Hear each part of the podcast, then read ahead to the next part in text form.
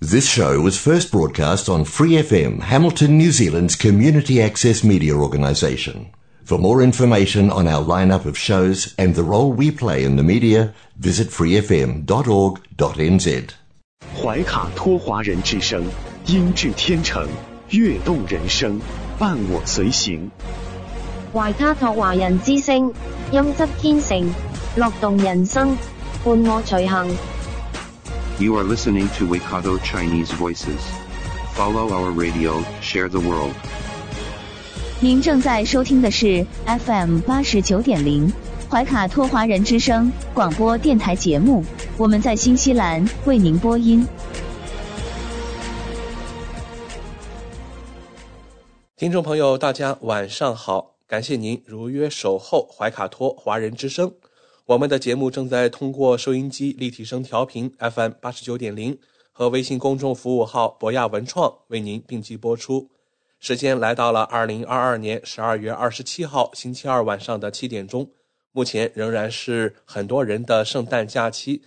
我相信您正在享受和家人朋友团聚的快乐。那么与此同时啊，我们今天的节目也会带来一些好消息。相信很多人啊已经被今天的一条新闻刷屏了。是的，等待了三年，我们终于迎来了开放。中国正式宣布，从二零二三年一月八日起，解除对新冠肺炎的甲类传染病防控措施。届时将取消入境核酸检测的要求，入境者不用进行集中隔离，也不再判定新冠病毒感染的密切接触者。也就是说呀，对新西兰华人而言，从下个月起。回国终于不用再隔离了，落地就能回家。同时，让很多海外华人深感头痛的“五个一”政策，还有航班熔断政策呢，也将会一并取消。在今晚稍后播出的全球新闻纵览当中，我们会和您分享更多的消息。好了，那接下来两个小时的华语播音将由我奥斯卡还有我的搭档小峰、轩轩为您共同带来。首先和您见面的栏目是您熟悉的《中新时报》特约播出的全球新闻纵览。观点改变生活，动态触手可得。《中新时报》特约节目《全球新闻纵览》，关注大千世界，传播价值资讯。怀卡托华人之声整点播出。家事、国事、天下事，事事关心。这里聚焦了社会的点点滴滴，最新最快的国内外政治经济动态，尽在每周二七点的全球新闻纵览。今晚直播间为您播报的主持人是小峰和奥斯卡。首先，我们来关注中国大陆新闻。习近平对爱国卫生运动作出重要指示，强调。要更加有针对性地开展爱国卫生运动，切实保障人民群众生命安全和身体健康。李克强作出批示。十三届全国人大常委会第三十八次会议，十二月二十七日至三十日在北京举行。立法修正草案、野生动物保护法修订草案等六件法律案。将提请本次常委会会议继续审议。国务院审批同意实施《全国防沙治沙规划（二零二一到二零三零年）》。国家卫健委在北京时间十二月二十六日晚发布关于对新型冠状病毒感染实施乙类乙管的总体方案。依据《传染病防治法》。对新冠病毒感染者不再实行隔离措施，不再判定密切接触者，不再划定高低风险区，对新冠病毒感染者实施分级分类，收治并适时调整医疗保障政策，检测策略调整为愿检尽检，调整疫情信息发布频次和内容。依据《国境卫生检疫法》，不再对入境人员和货物等采取检疫传染病管理措施。国家药监局局长焦红在北京调研新冠病毒疫苗及治疗药物生产流通工作，强调，时刻绷紧质量安全这根弦，持续加强生产效应、流通等使用各环节全链条的动态监管，切实保障药品质量安全，有力服务疫情防控大局。有些人感染后一周会出现重症。专家表示，阳康后要给身体半个月调养期。阳康后咳嗽怎么办？专家解答：多喝水，多休息。全球最大规模商业化漂浮式海上风电项目——海南万宁市开工。我国最大整装气田长庆油田苏里格气田年产天然气。突破三百亿立方米。新成昆铁路全线通车运营，线路全长九百一十五公里，设计时速一百六十公里，运行时间缩短至七个小时左右。余下高铁常德至益阳段开通运营，湖南实现高铁成环，通车总里程突破八千公里。河南十四条高速公路集中通车。一到十一月，全国三百三十九个地级及以上城市平均空气质量优良天数比例为百分之八十六点八。北京消息：幺二零调度系统安全升级后运行稳定，日接听急救电话数量最高可达九万个。北京地铁运力恢复到正常水平。北京多家社区卫生中心证实。收到辉瑞新冠药培训通知，不清楚药品何时配送。北京消息：加强消防安全指导服务工作，护航复工复产。上海提升社区卫生服务机构接诊能力，科学分流，保障就医。上海为快递员、外卖小哥阶段性发放稳岗补贴。江苏无锡消息。对参与疫情防控的医务人员增加带薪休假天数，四至六小时送药上门。南京市江宁区基层医疗机构开通互联网诊疗服务。文学福兔巨型生肖灯亮相南京老门东景区。广州海关前十一月关区外贸总值超一点七万亿元。前十一月，广州主要经济指标增速回落，新能源车销售额大增九成。邯郸一民政局通报表扬火化厂引之一，当地回应用词不当。郑州一商场一天涌进十万人，商家表示人很多，跟三年前一样了。奥运冠军之城黑龙江七台河市。众多室外冰场免费向公众开放。元旦起，西藏大部分景区将能免费游览，持续至二零二三年三月十五日。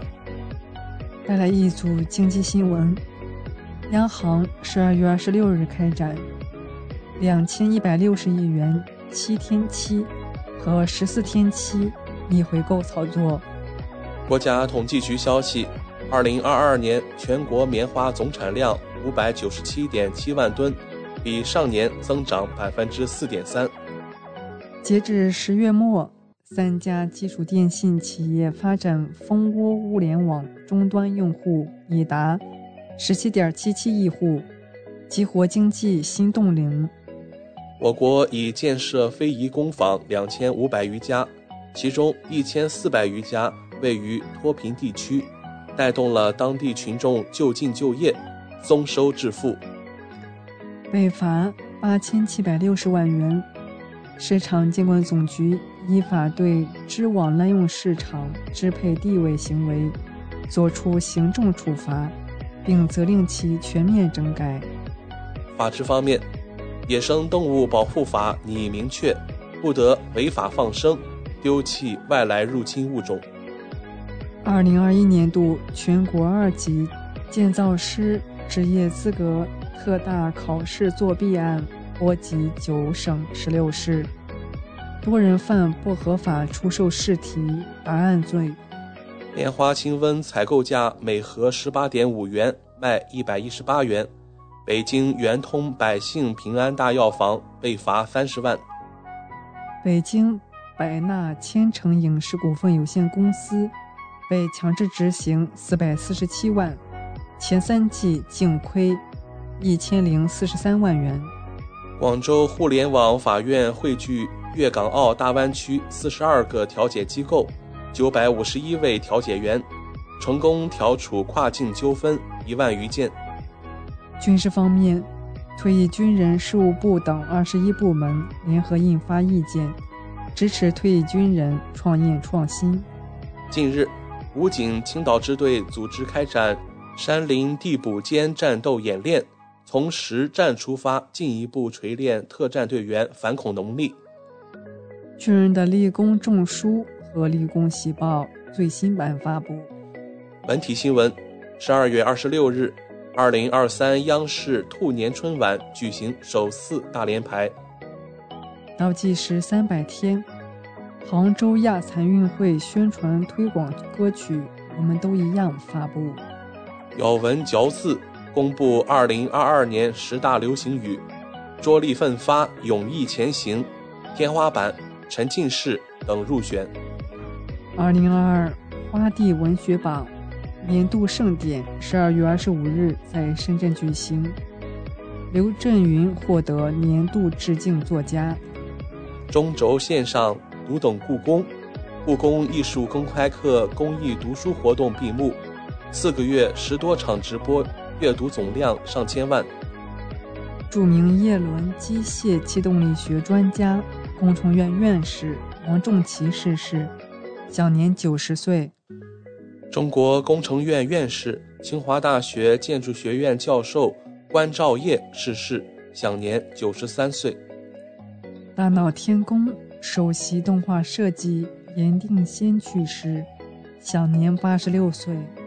葛优母亲施文新去世，享年九十四岁，曾任北京电影制片厂文学编辑。我国著名考古文学金石专家吴梦麟去世。享年八十五岁。著名歌唱家张牧先生于十二月二十五日在北京病逝，享年九十二岁。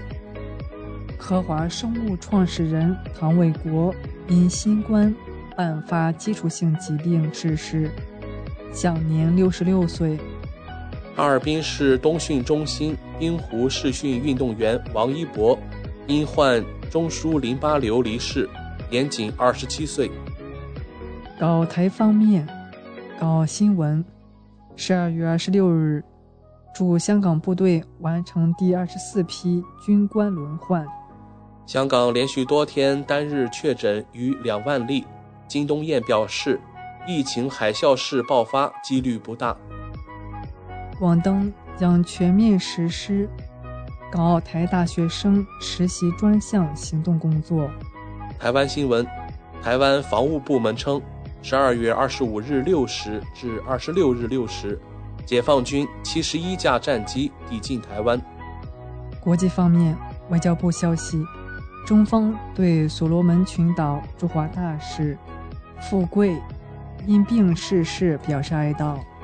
韩国媒体炒作中国用美人计对韩渗透，中国驻韩使馆驳斥，有关报道完全是无中生有，蓄意重伤。有违礼节，相信广大韩国国民能够明辨是非。中国驻日本大使孔玄佑在中日零碳城市建设论坛上发表视频讲话。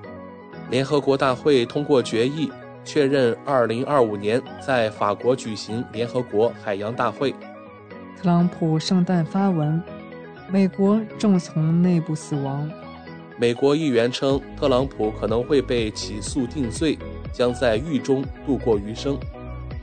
特斯拉四六八零电池周产能达到八十六点八万块，可支持装备一千多辆 Model Y 车型。特斯拉中国大陆第一万个超级充电桩落地，公司回应产线暂停传言。美国遭遇大规模冬季风暴袭击，近二百万家庭企业断电，数千航班取消或延误。俄罗斯国防部消息，一乌无人机接近俄军用机场被击落，已造成三人死亡。梅德韦杰夫表示，那些希望自己国家失败的俄罗斯人是叛徒，不能原谅。俄罗斯将全力避免第三次世界大战或核灾难。俄罗斯海军部造船厂总经理突然去世，前一天刚参加新潜艇下水仪式。白俄罗斯消息，俄罗斯部署的可携带核弹头的导弹系统已准备就绪。俄新社报道，乌克兰总统办公室顾问表示，美国可能在2023年之后放弃支持乌克兰。塞尔维亚一运输安列车出轨致超五十人中毒，事发地进入紧急状态。科索沃北部局势持续紧张，当地一支北约部队遭袭。英国王查尔斯三世。首次发表圣诞致辞，表扬民众团结精神。德国外长给外交部大厅改名，被批缺乏教育。西班牙一大巴坠河，致六人死亡，两人受伤。奥地利一滑雪场雪崩，致十人被埋，仍有两人失踪。圣诞前夜，加拿大发生大巴翻车事故，致四死五十余人伤。原因疑为路面结冰。不服输，二十万法国球迷要求重踢世界杯决赛，七十多万阿根廷球迷回击，法国停止哭泣。日本外相林方正再次表示，自己有意在未来担任日本首相。日本各地暴雪已致百余人死伤，积雪厚度达一人高，电线塔拦腰折断。街道漆黑一片。韩国媒体消息，民调显示，尹锡悦施政差评率仍过半。韩国前总统文在寅现爱心捐款五百万韩元，被民众网暴，称其小气作秀。外国媒体消息，韩国报告首例是脑虫病例。韩国空军的一架 KA 一型攻击机在江原道坠毁。两名飞行员成功逃生。韩军方称，朝鲜多架无人机侵犯韩领空。韩总统府发声。以色列国防军决定停飞十一架 F-35A 战斗机，这批飞机可能与日前在德克萨斯州坠毁的一架美国空军 F-35B 战机存在类似的缺陷。印度媒体消息。一百二十枚印度国产导弹将被部署到临近与中国和巴基斯坦边界地区。菲律宾持续降雨，已致两人死亡，九人失踪。塔利班禁止非政府组织女员工上班后，多个组织暂停工作。英国南极调查局科学家表示，按照目前的趋势，如果不加大保护力度，本世纪末。南极地企鹅数量或骤降九成。以上就是今天全球新闻纵览带给您的全部内容。主播小峰和奥斯卡，感谢您的收听。中新时报 Asia Pacific Times，新西兰南北岛全国同步发行。关注天下，服务新华，即刻关注官方微信公众服务号“中新华媒”，在线读报，华语广播。视频报道应有尽有，您关心的时政新闻，您关注的生活爆料，您想知道的商业资讯，您想了解的社会百态，离不开您的《中心时报》。您正在收听的是怀卡托华人之声，调频立体声 FM 八十九点零，这里是新西兰中文广播电台节目。光影随行，戏如人生。怀卡托华人之声中文广播带给您精彩经典的影视剧和纪录片分享，让我们与您展开一段胶片之旅，共同陶醉于光影世界。亲爱的听众朋友们，这里是新西兰怀卡托华人之声，一直陪伴您。我是主持人轩轩。光影随行，戏如人生，分享精彩的影视作品，无论是电影、电视剧，还是优秀的纪录片，都会陆陆续续的来装点您的生活。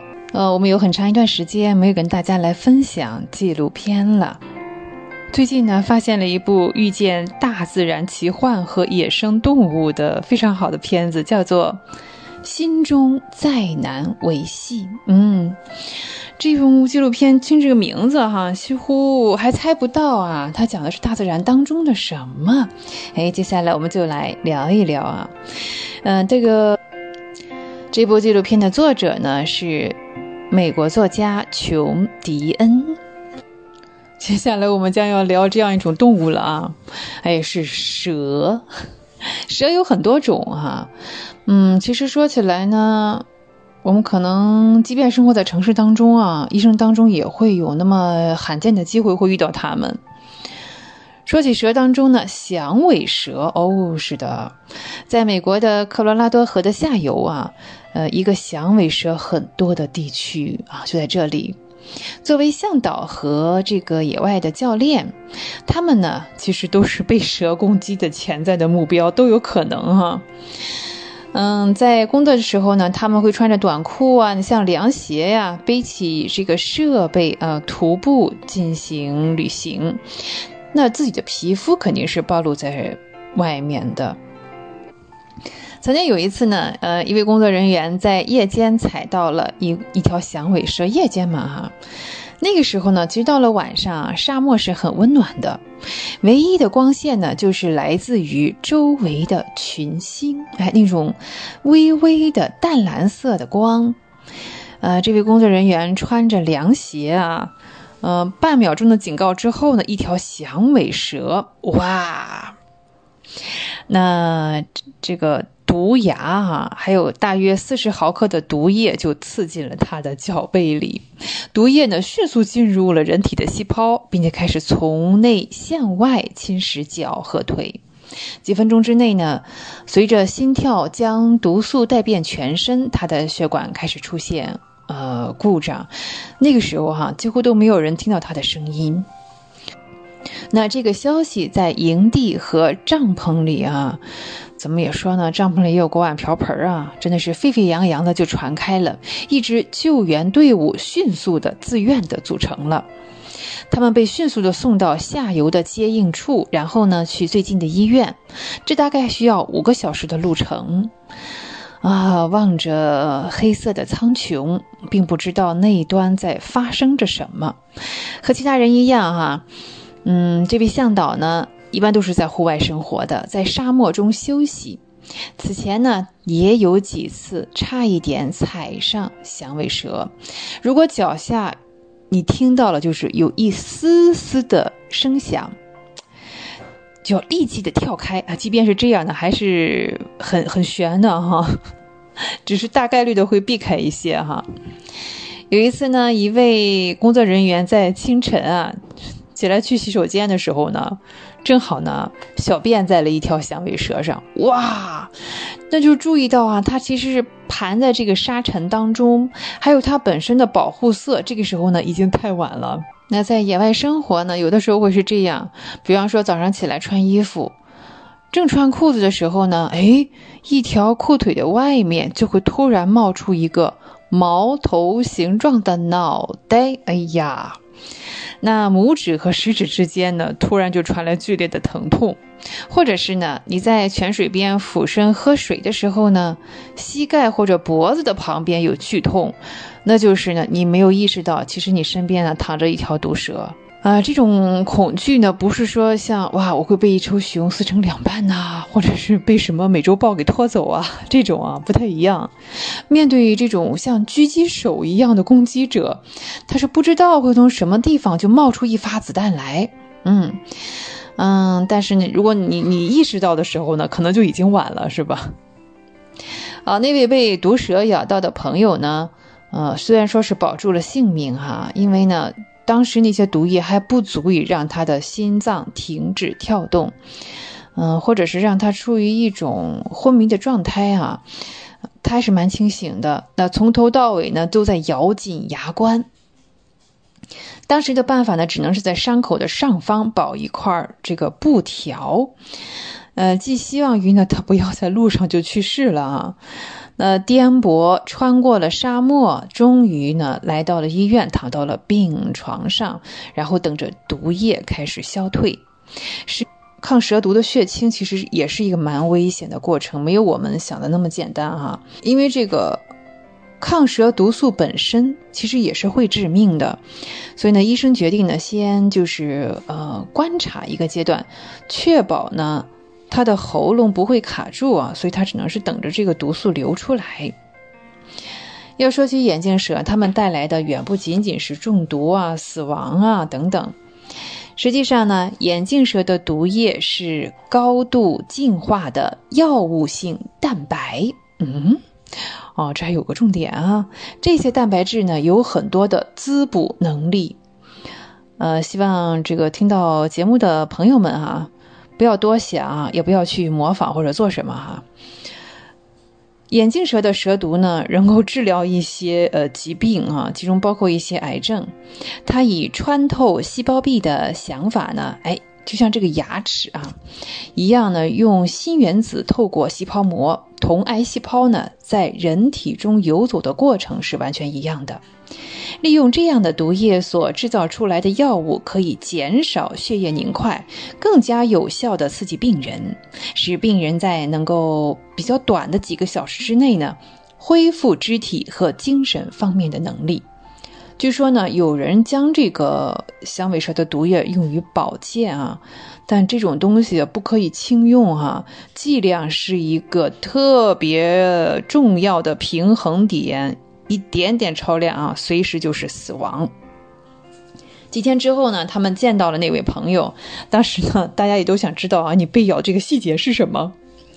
啊，呃，这位朋友呢，告诉其他向导，哇，这个被蛇咬之后呢，就像灼热的冰镐，完全插进了骨头里。嗯，虽然是个一个比较比较矛盾的比喻啊，但是又十分的恰当。他描述出呢，毒液进入血管时那种沸腾、血液沸腾的感觉，哈，一层层的疼痛如何将他整个人都摊开了，都化掉了啊？他说呢，我可以掀开他的被单看一看，哇哦，真的是触目惊心，他的腿和脚都肿得可怕，而且呢，不仅仅是肿，这颜色呢像煤球一样黑。他身上呢还布满了膨胀起来的血管，然后粗粗细细、大大小小，看上去呢好像要从肿胀的这里爆裂开一样。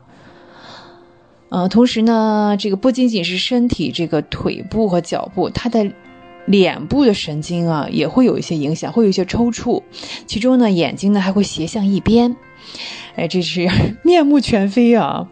也曾经是一个非常坚强的人。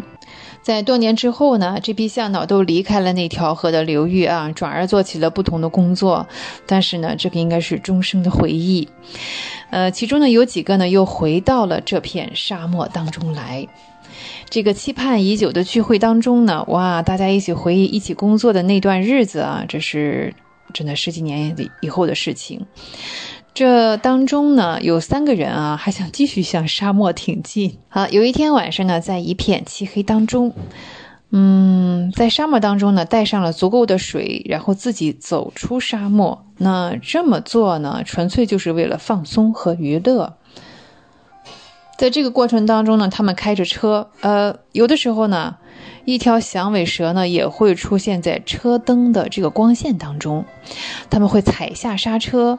那跳出车门之后呢，用一根长杆子，长杆子上是有网的哈，呃，丝毫都没有停顿，把这个网就撒在地上，然后非常麻利的伸了进去，握起手上的肌肉抖动了一下，哇，就好像他抓的不是一条蛇，抓的是一只兔子了，呃，然后呢，用拇指顶着蛇的头骨，食指呢缠在这个蛇的颌下。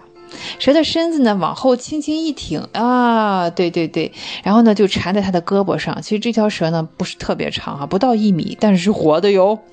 看到这一点啊，因为其他人没有什么准备呢，就是看这人手里攥着一条响尾蛇哈，这个响尾蛇正在盯着他的眼睛。一般人是不会这样做的啊，本能的会后退一些。呃，这条蛇呢已经开始发怒，对呀，我好端端的在爬着，你把我抓起来呀！它的尾巴尖上呢，那个琥珀色的振动器就开始快速的摇动着，发出了这嗖嗖嗖这样的声音啊。的响环还在闪着光，一堆干燥的鳞片呢，以每秒钟约六十次的速度震动着。啊，这就是传递一个信息啊，就是你别碰我，赶紧离我远点啊！但是这个时候抓住这条蛇是一个爬虫学家，爬虫学家非常高兴啊，而且自言自语：“哎呀，你真漂亮！” 啊，这真是各有所爱，是吗？好，在这部纪录片当中呢，我们真的会看到很多类似的场景啊，有的惊险呢，有的却又是温馨。这无疑呢，不是人们对大自然的热爱啊，其实人和大自然和谐相处，这才是最美好的世界。好，光影随行，戏入人生。轩轩又要与您说再见了，非常感谢您的时间。怀卡托华人之声与您常相伴，下期节目我们再会，再见。您正在收听的是怀卡托华人之声，调频立体声 FM 八十九点零，这里是新西兰中文广播电台节目。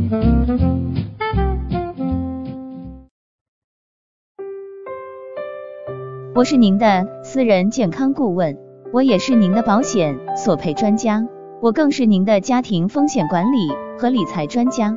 丽丽谈保险，每周二晚上七点半准时与您相约怀卡托华人之声。亲爱的听众朋友，大家好，欢迎来到您熟悉的莉莉谈保险专题时间。我们邀请纽西兰顶尖的专业保险和理财专家 Lily 女士，与收音机前和正在线上收听节目的新朋友、老朋友们打个招呼。各位听众朋友们，大家晚上好，我们又见面了。我们知道您是全球百万圆桌 MDRT 顶尖会员，纽西兰第一位获得全球华人金融保险业最高荣誉国际龙奖。IDA 白金奖的保险顾问，新西兰保险行业大奖 Ascent 最高奖项白金奖和 Apex 最高奖项白金奖的获得者，很高兴您做客我们的节目。谢谢奥斯卡。嗯，晚上好。之前的节目中，我们聊到了医疗保险中垫底费的问题。今天我们请 Lily 来跟我们聊一聊保单中的自动更新功能。据我所知啊。保险合同是投保人与保险公司之间签订的具有法律效力的效协议，所以保险合同一旦签订，不是应该固定不变的吗？请问保单条款中的自动更新又是什么意思呢？嗯，对，这个呢，呃，其实呢，自动更新这一个功能呢，我们在英文中呢叫做 Guarantee Enhancement，那中文简单的讲呢就是自动更新，那么。自动更新这个嗯概念呢，其实它嗯并不是那么的常见，尤其是说大家如果有购买一些海外的这个保险的版本，你比如说，尤其像我们经常接触到看到有一些中国的这些保险，呃，那么以前比如说十几年前买的、二十多年前买的一些很旧的保单，那么它的这个条款呢并没有变动，嗯，因为就像您刚才所说的保。保险合同它本身就是具有法律效应的这个协议嘛，那协议既然一旦签订了的话，大家就应该按照协议上写的去执行。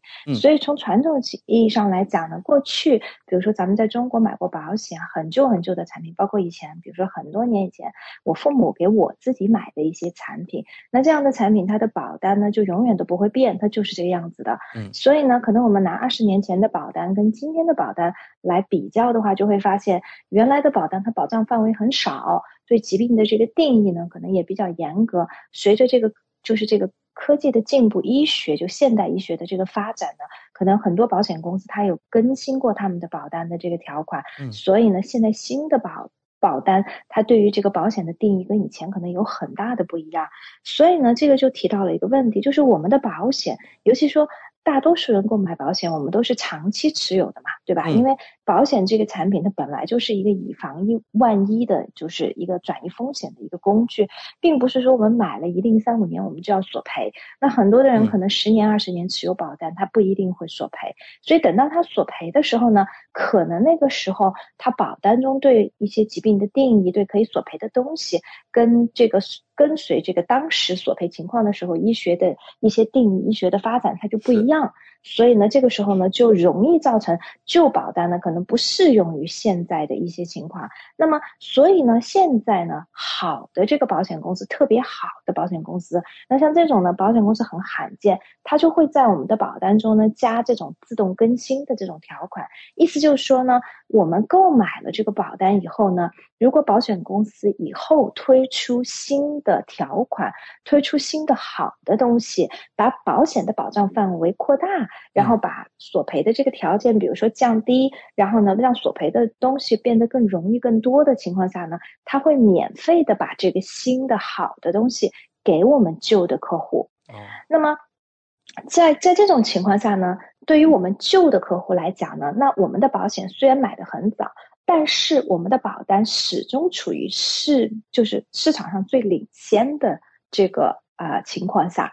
那么，所以呢，我举个简单的例子，你比如说我自己的保单，那我自己的保单，比如说买了二十多年了，那我买的这个保单以前呢，比如说很简单，举个医疗保险的例子吧，我买的时候，那个时候医疗的保险呢是不保体检的。我们是不会保体检，体检是写在大免责里面的。嗯，那么后来呢？很多年以前呢，保险公司它做过搞保单的更新，那个时候是 Sovereign 的这个保险公司，因为我自己的保单是在 Sovereign，那么它就加了体检的这个嗯功能，加了体检的保障进去。那我作为旧客户，他也给我，所以我也享受。那么，所以我的保险立刻就可以使用，可以做体检。那么这个体检的。这个好的这个嗯体体检的这个 benefit 呢，在这个啊。两个月前呢又做过一次更新。以前呢，我们的限额呢是五百块钱，现在呢更新到了七百五十块钱。如果我们有加入 Vitality 的话呢，那么它更新呢之后呢就变成了七百五十块钱。所以我的这个保单呢现在也可以做七百五十块钱的这个体检，所以这是一个很好的。还有呢，就是比如说我自己旧的保单，以前 N 年 N 年前我以前买的时候呢是没有这个怀孕生产方面补助的，结果后来呢它更新的时候它也给我了。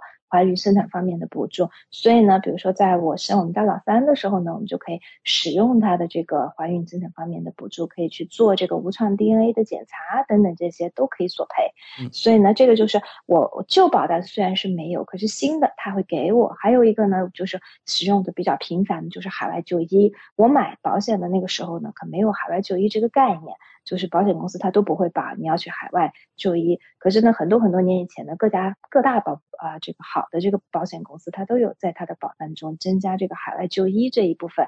那我的保险呢也享受这种 pass back，所以呢，我的保单也拥有海外就医。如果我现在就拿着我的旧保单，我想要选择性的去海外做手术做治疗，那么我的保险也是会赔的。那所以就说这个呢，在这个啊，我们在讲到这个自动更新呢，是保单中一个特别特别特别好的一个条款，就是因为说我刚才提到的，我们买保险的时候呢，这个合同无论是怎么样的，它是根据当前的这个情况、保险这个环境、医疗医疗的定义去制定的。那么十年、二十年、三十年之后的话呢？那很显然会发生很大的变化，尤其对疾病的定义，尤其对这个索赔的很多的东西。那么，所以如果保险公司能够在保单中加一个这种 guarantee enhancement，就能够保证我们作为旧客户永远享受到最新最好的东西。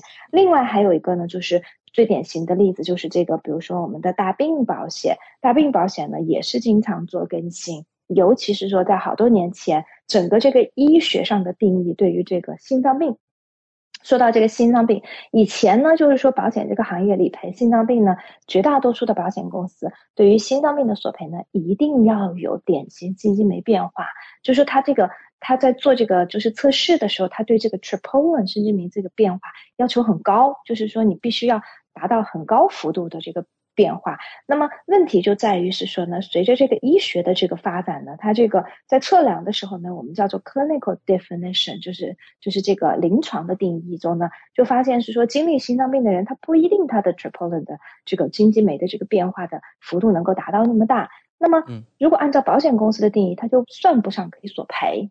就按照他原来旧的定义，那可是医生又会说你这是得了心脏病，所以就会在索赔的时候造成一个误会误解。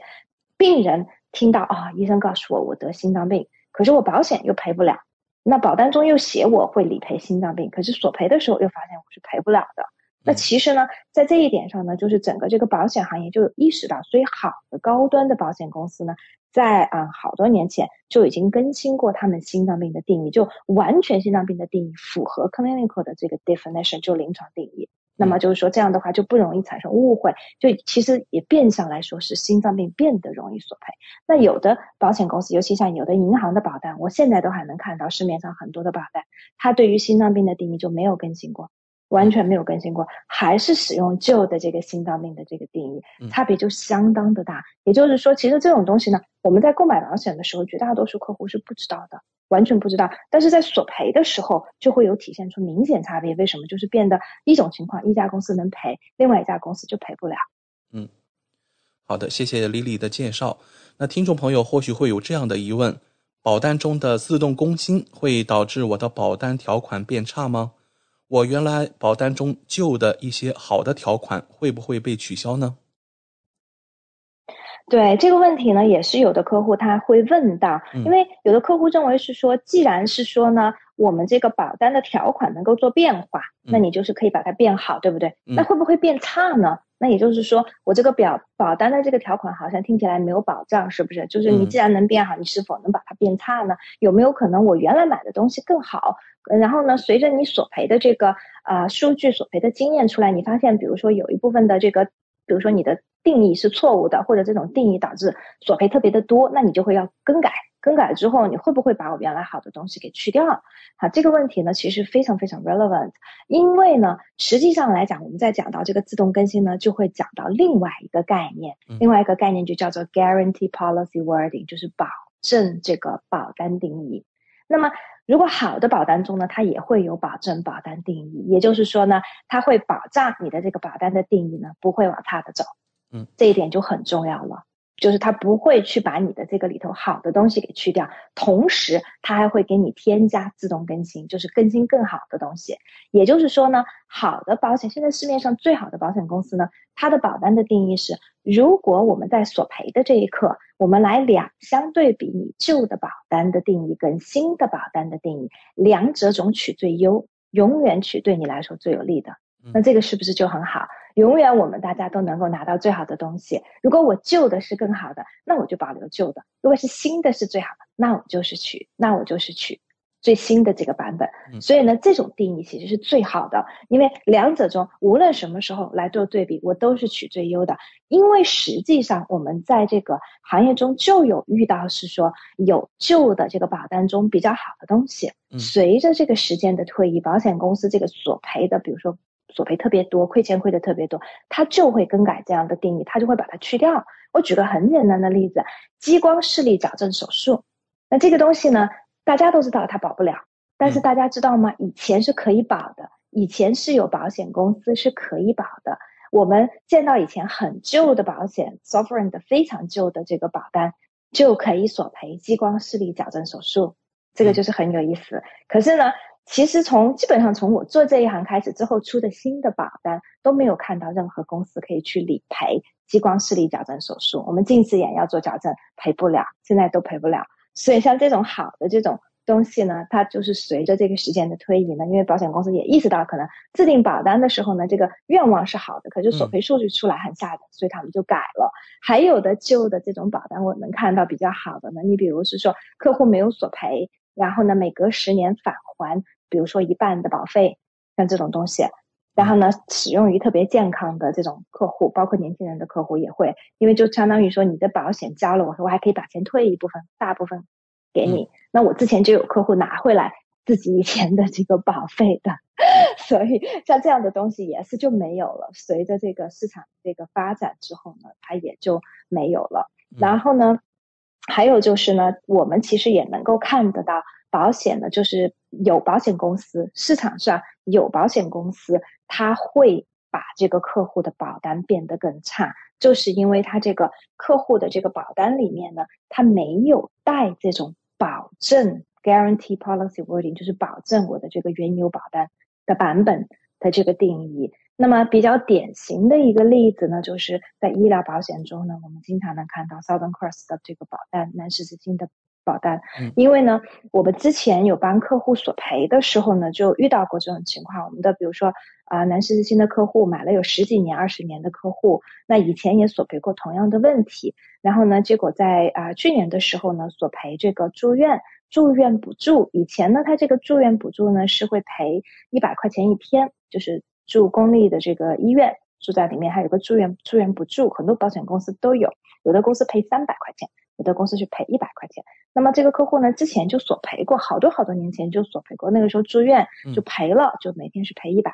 所以去年的时候，理所当然的客户也想要赔，对不对？因为以前赔过，可是的话呢，在去年赔就赔不到了，为什么呢？是因为南斯基金公司把这一条给去掉了。哦。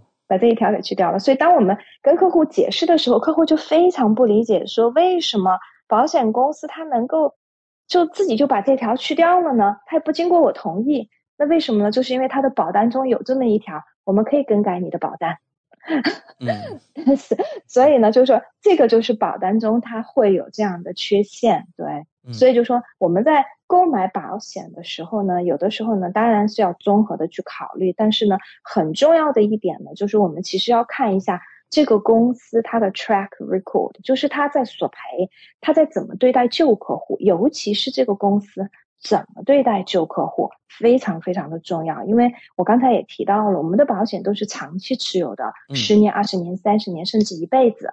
很多的人，他可能到了二十年后开始索赔大一些的东西，慢慢就越来越多、越来越多的索赔。如果那个时候发现我们的保单不好，要来换是根本来不及的。所以呢，看保险公司怎么对待旧客户，就是当他更新的时候，你比如说他推出更好、更新的东西，他会不会都给旧客户？因为你可以，你可以想象，如果保险公司给旧客户，对他来说，他会马上面临很多的索赔。因为这个东西以前旧版本是不保的，但是我现在马上又给所有的旧客户，旧客户交的钱还是他们原来旧的这种 rates，并没有改改变。虽然大家涨价，因为医疗通货膨胀的原因，大家都涨，可是对于旧客户来说，他本身的保单是以前买的，所以你马上给他，比如像体检这样的东西，你马上就给旧客户，那马上他就可以索赔，对不对？那对保险公司来说，面临的就是很多的索赔，立刻就可以去做，尤其像体检这种东西又没有门槛，所有人都可以去做，可以去做。这个啊体检，嗯，那么在这种情况下，你看一个公司怎么样去对待旧的客户，你就能够知道这个公司它的其实索赔的理念到底有多好。因为大家买保险，不要光去比价格，也不要光去看字面上哪个公司的哪一条，就尤其是说我经常看到，比如说某有的保险顾问说某一个公司就一条特别好，其实光看一条没有用。为什么？因为往往像这种挑出来一条去做比较的，不是所有人都能够用得到的。你要看就是整个的全面去看，说这个公司它索赔是否好，尤其是说它在保单怎么样对待旧客户，包括涨价也是一个很重要的。你看就是，嗯，之前应该是在今年初吧，今年初，呃，Partners Life 公司对它的这个风险类的产品做了很大的一个调整，当时在这个所有的这个金融的杂志上都有说。那么我们就会有接到是说有的客户他之前比如说买的这个公司的产品，然后一下子涨很多很多，那这些客户很多就会觉得说很难承受。但大多数这些客户就算来找我们，我们也帮不上忙。为什么？因为你也不能够换，因为身体上出现问题了，那你怎么办呢？你没有公司愿意接收你，那你就只能待在原公司。我们也是劝这些客户，那有的时候没办法。你就只能待在原公司，待在原公司，他又觉得非常非常的贵，因为同等类型的产品，它比别人的要贵出，比如说百分之三十或者更多。那尤其在额度买的高的情况下，那就更贵了。对，所以呢，这个就是保险呢，一定是一个看要一定要看长期。我们在选择公司、选择保险计划、选择保险顾问，一定不能短视，因为就是这个产品一定是一个长期的。所以，通常来说，一般保单自动更新时都会做怎样的调整呢？能否请 Lily 给我们举几个例子？对保单的更新呢，它通常的调整呢是第一个增加新东西，就是原来不保的，现在可以保进去，这是第一种调整。然后呢，第二个调整呢就是更改定义，让这个索赔变得更容易，这是我们通常看到的。当然也有让索赔变得不容易的。那这种情况呢，当然我刚才前面提到了，如果你的保单中呢有这种保证两者中选最优的这种定义呢，那你就不用担心，对，因为它也改不到你头上，对，它也只是针对新买的这种客户去做这个更改。然后呢？呃，通常情况下来讲的话呢，就是我举一些比较呃，这个比如说实际上的例子吧。你比如说我拿我自己购买的这个保险产品来举例子，我买的这个呢，原来叫 Sovereign，现在叫 AIA 的这个医疗的这个保险吧。那么这个保险呢，在四月份我刚才提到了，在两个月前呢，啊，它做过一个就是更新，就是做过一个这个医疗保险的这个更新。那我个人觉得呢，这个更新这一次的更新其实是比较好的。保险公司通常呢一年可能会做一到两次更新。其实这边的保险公司挺好的，就是它会随着这个市场还有医学上的这个发展，它经常会去把这个定义变得更好，然后呢，让我们更多的东西都能够保障进来。你比如说，我举个简单的例子吧，你比如说像 AIA 这个公司，它在四月份做的这个更新里头呢，第一点就刚才我提到的，我们做体检的，原来加入了 Vitality 的会员的这。就是我们这群人从五百块钱的体检限额就变到了七百五十块钱，嗯，那所以呢，我们立刻就可以用，哪怕我原来的限额已经用到，今年限额已经用到这个五百块钱，但是我马上多了两百五十块钱出来，我就还可以再用，所以这个就是比较好的一个一一个做法。然后还有一个呢，就是比较好的一个做法呢，就是说它，比如说我们在做手术的时候，然后呢，我们都会有一个垫底费。我们之前医疗保险有提到过，大家会购买垫购买医疗保险的时候，选择住院手术方面的垫底费。那么他做这个更新的时候，他就说，如果我在三个月内，然后呢做相关手术，我就可以免掉这个垫底费，因为这种情况很常见。有的时候，比如说做一个手术，一次手术呢只能做一边，然后剩下一边呢可能要做第二次手术，可能就在。一两个月左右就接着做，那么这个时候呢，付两个垫底费很显然是不太合适的。嗯，对，所以就说呢，呃，而且正好可能这个索赔又跨了保单年，因为一个保单年我们垫底费是只用付一次的，对。所以呢，像现在呢，就是呃，他有出了这一条，说就算你跨保单年也没关系，那么这个三个月内呢做同类型的这个。手术我们就可以免掉这个垫底费，然后呢，另外一个呢，就是它也增加了，你比如是说，哦，它叫这个 loyalty 的这个 benefit，就是说你成为它的这个啊，你你你成为它的这个会员啊，就是一段时间以后呢，通常是三年以后，那么它就能够保障呢，就是女性做 breast reduction，然后还有呢，我们可以做这个减肥手术，还可以做减肥手术，对。你比如说做这种啊 gastric，对 gastric 这种手术，它就都。包进去了，当然它会有一个限额，对，但是呢，它这个也是可以保的。然后呢，另外的话呢，它对于这种你比如说做啊癌症治疗以后的话呢，它有的比如说女性乳腺癌，然后它有做了这个乳腺切除的话，它可以做这个呃脓胸手术，然后呢也是。就是在这种就是嗯原来的这个基础上，让它变得更好。还有一个呢，就是比较常见也比较好的一个，就是一个一个 benefit，我们经常使用的。你比如说去海外做做做这个手术跟治疗，以前的话呢，所有的保险公司呢，就是但凡高端保险公司，但凡是保障去海外的这个治疗的，它都是保百分之七十五纽西兰的这个费用。就是比如说我在纽西兰要花十万纽币，那我去海外最多赔到七万五纽币的上限，它是这样子保的。那现在它把这个百分之七十五增加到了百分之八十五，这个是非常不错的，所以百分之八十五就高了很多了。而且呢，它赔来回两张飞机票，就自己还有陪伴的家人的飞机票，它都赔，而且它还会保翻译的费用。据我所知呢，可能这个是市市面上唯一一个保险公司出钱翻译的费用，因为你想嘛，我如果去海外的话。当然，除了去澳洲、去美国，那我去亚洲的国家都会存在一个翻译问题，对不对？无论我是去中国、去香港、去日本、韩国做，那不都是语言都是当地语言吗？那么你要索赔英文的保险公司就得让你提供翻译件嘛，对不对？那这个自己出这笔费用还还不便宜，那所以现在保险公司会出这个翻译的费用，所以就让我们这个索赔呢变得更加容易。最好的一个，它这个就是它这个保单更新最好的一个呢，就是它对于新生儿最常见的七种。先天性的疾病，它可以保障了，因为以前呢，我们的高端医疗保险公司呢，各大公司它都是对于先天性的疾病，就是刚刚出生前三个月或前四个月出现的问题是不保的，看哪一家公司。你比如说 AIA 是三个月，NIB 是四个月。那么，比如说有的孩子刚刚出现就出生的时候，他比如说有像鞘膜积液啊、脐颤呐，还有腹股沟颤呐，或者斜视啊，或者是说像这个呃汤太这种很常见，舌系带。汤太的话，那你刚刚出生三个月内就发现，那就赔不了。可是呢，现在呢，像这些东西它都可以赔了，哪怕出生之后马上发现的，它就都可以赔，所以这个就自动加到我们新的这个保单里面，所以这一点呢，是它的一个非常大的一个改进，我个人觉得其实是非常非常的好。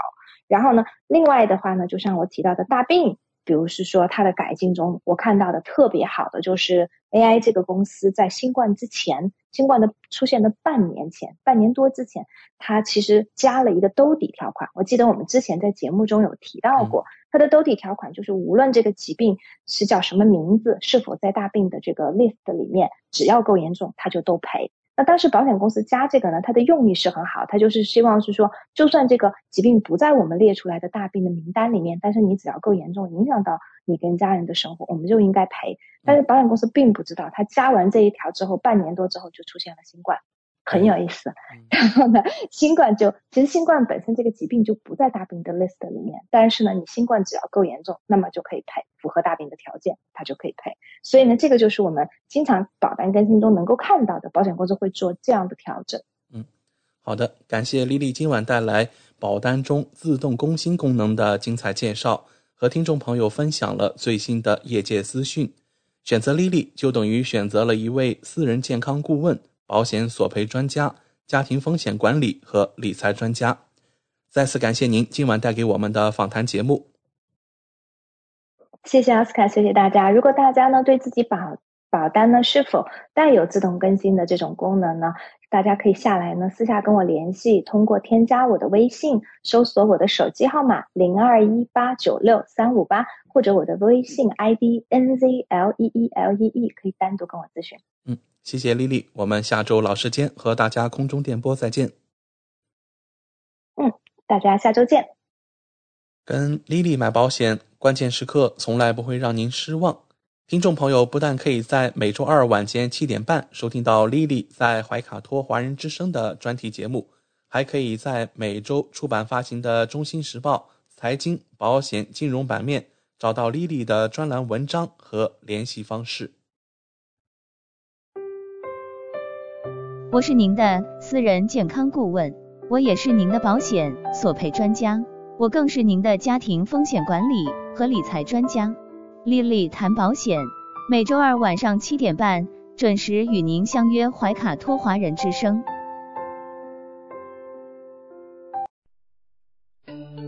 知音知心知天下，同行同心同精彩。怀卡托华人之声美文分享栏目《心情物语》，用耳朵倾听你我的快乐，用心灵关注世界的宽广。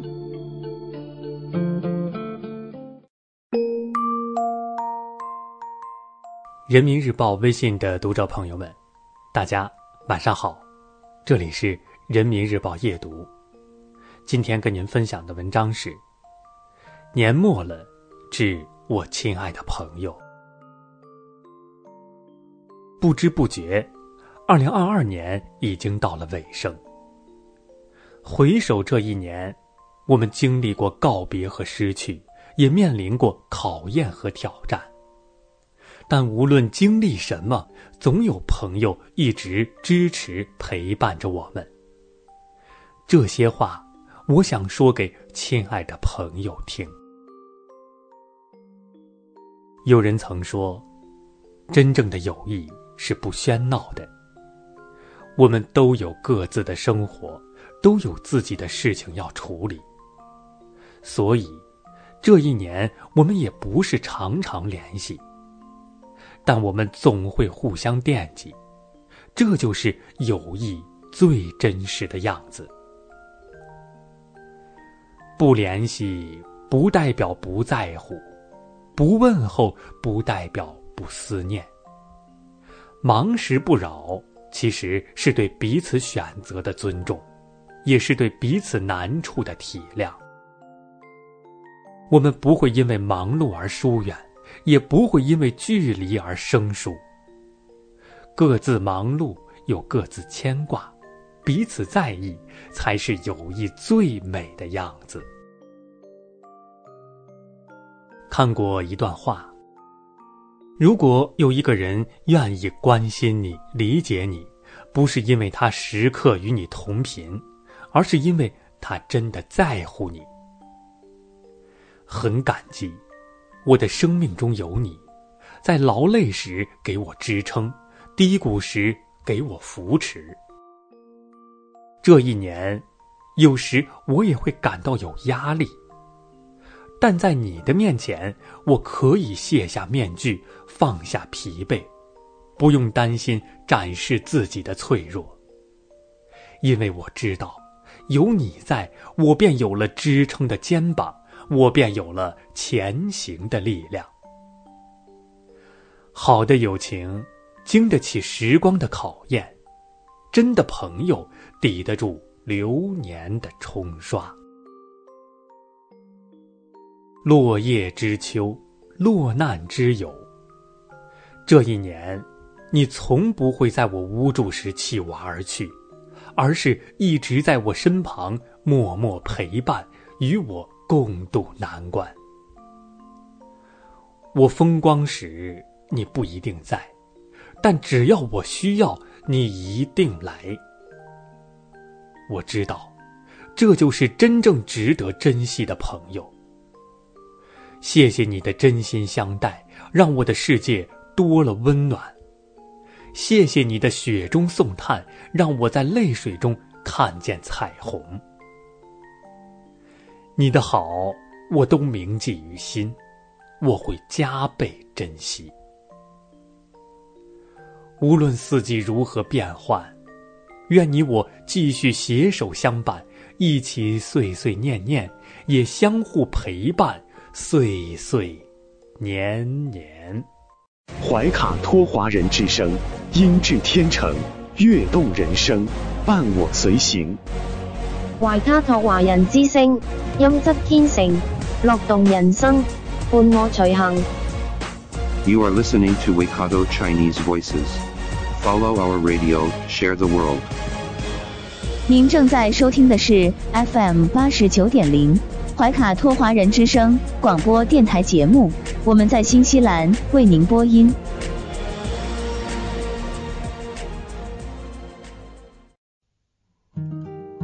感受东方文化，体验汉语魅力。怀卡托华人之声电台主播轩轩主持，中文了不得，让您足不出户，感受地道中文，轻松学汉语，快乐中国行。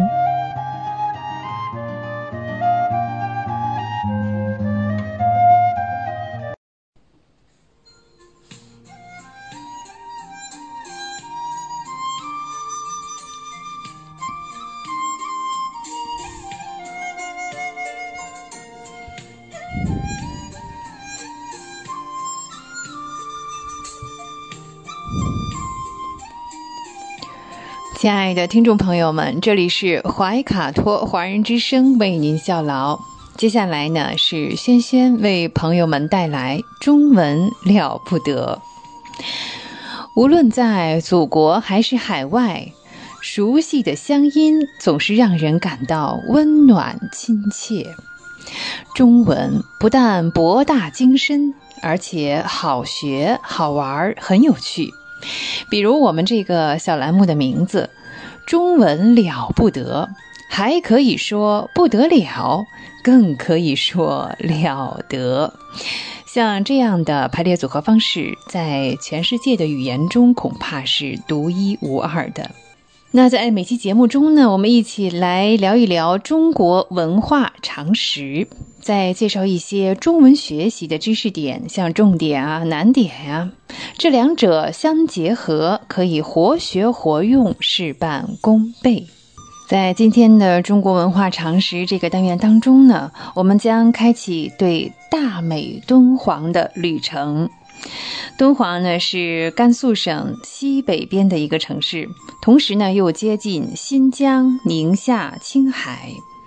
从兰州西北而行，过武威、张掖、酒泉，出嘉峪关，经玉门、安西两县，过瓜州古城而至敦煌。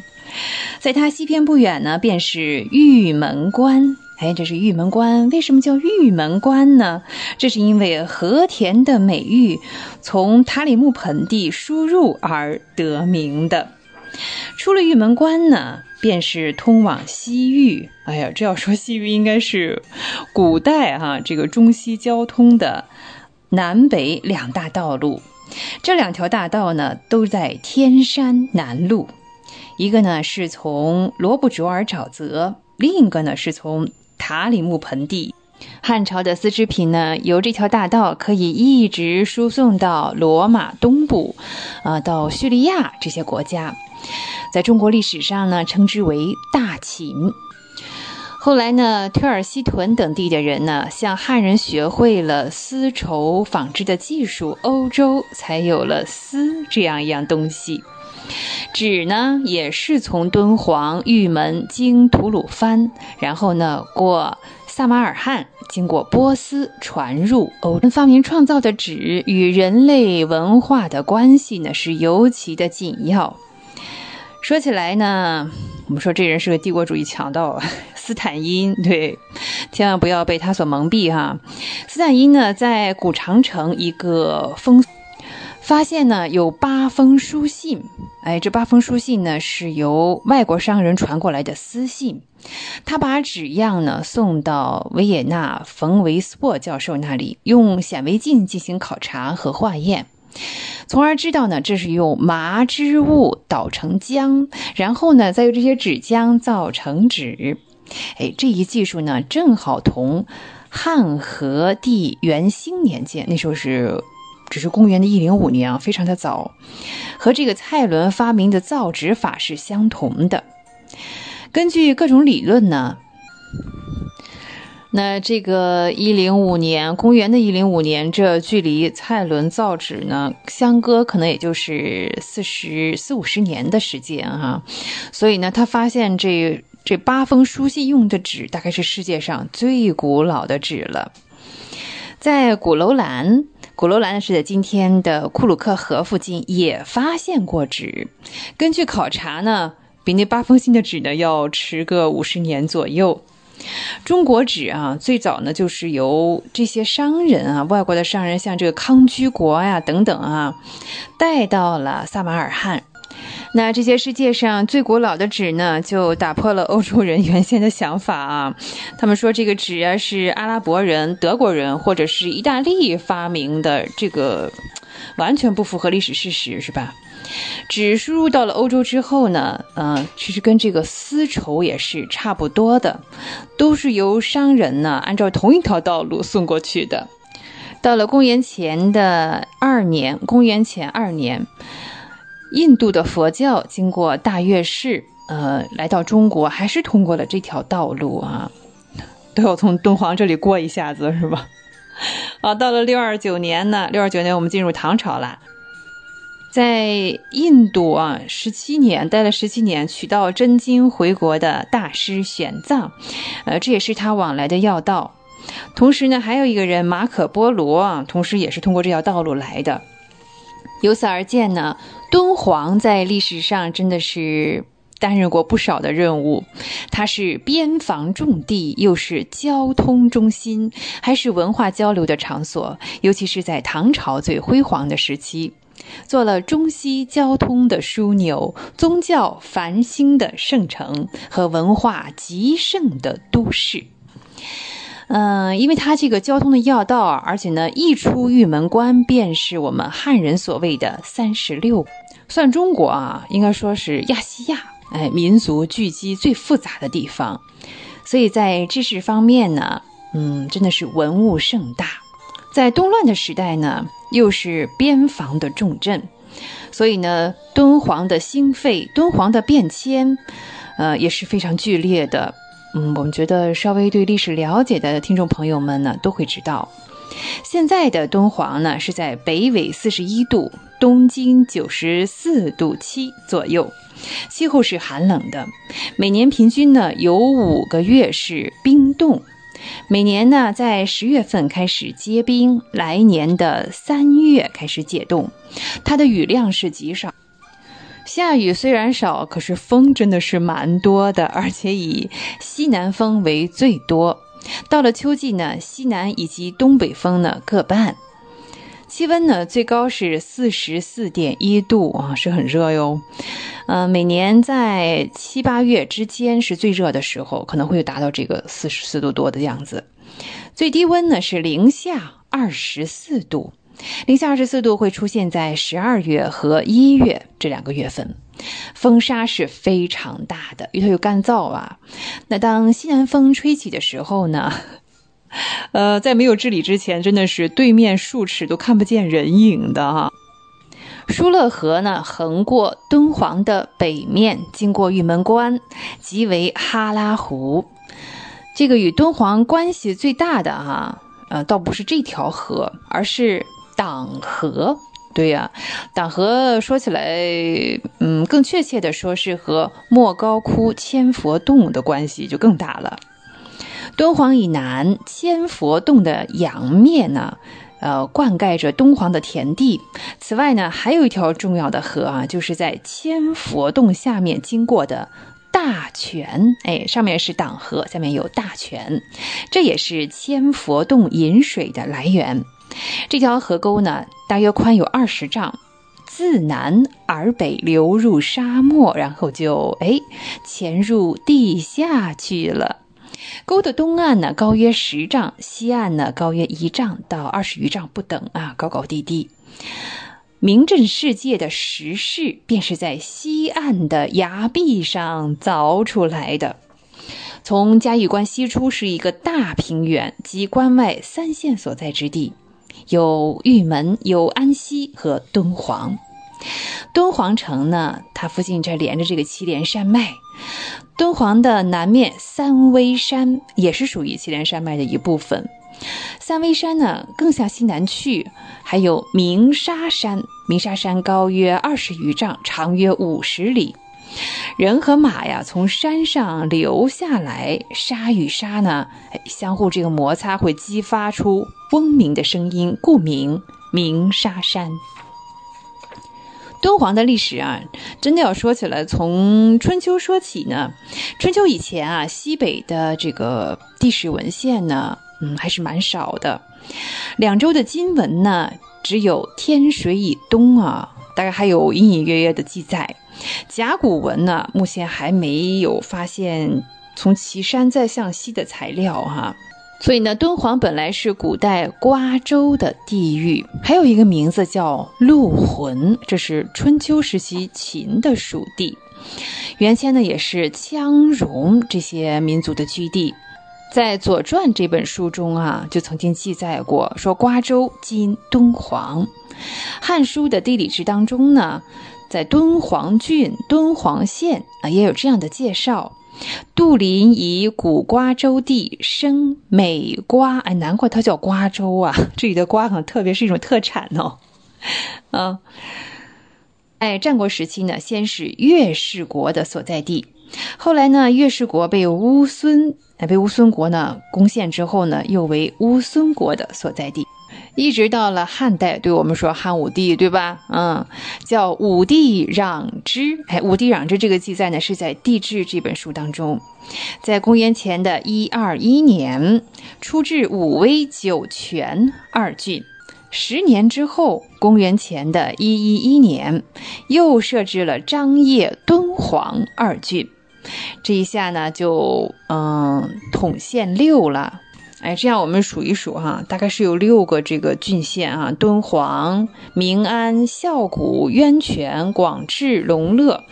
大概呢，你看这人口得有个一万一千两百户，按户来算哈，一万一千两百户。那人口呢是达到了三万八千三百三十五。啊，多么精细的记载哈，这是非常可靠的。在王莽这个时期呢，非常短暂啊，但这个时期呢，给敦煌还改了个新名呢哈，叫做敦德郡，后来呢又改为敦德亭啊，当然了，后来又恢复了这个敦煌，是吧？这说起来，到了宋朝的中叶之后啊，这里就为西夏所占据了。明代呢，我们是闭关不与西域进行交通的啊，一直到了清代。对了，这个西路呢又畅通了，这也是清代人啊通往新疆的要道。那说回来，在唐朝的天宝年间，敦煌一县有十三乡。将有敦煌、红池、玄泉、莫高啊，莫高窟的莫高、神沙、龙乐、玉关、红润、孝谷、从化、寿昌、平康、慈惠等等。我刚才念了这么多名字，嗯，看我们现在保留的，应该还是有几处的啊。那在这一时期呢，寺庙啊，这个兴起非常的兴盛，真的是盖了不少的寺庙，有名的也很多啊，像隆兴寺、大云寺、报恩寺、圣光寺、净土寺、开元寺、永安寺、安国寺、大口寺、普光寺，还有呃金光明寺。其他呢，像宝兰若、乐嘉兰若等，哇，这个数也数不过来了。哦，寺庙的名字我们先举到这里了，好吧？在敦煌的写本当中呢，我们可以知道，敦煌的当时呢还有十二个或者还是二十个哈，这叫风景区，对，这叫风景区，经常有诗人呢为他们写下各种的诗赋来进行赞美。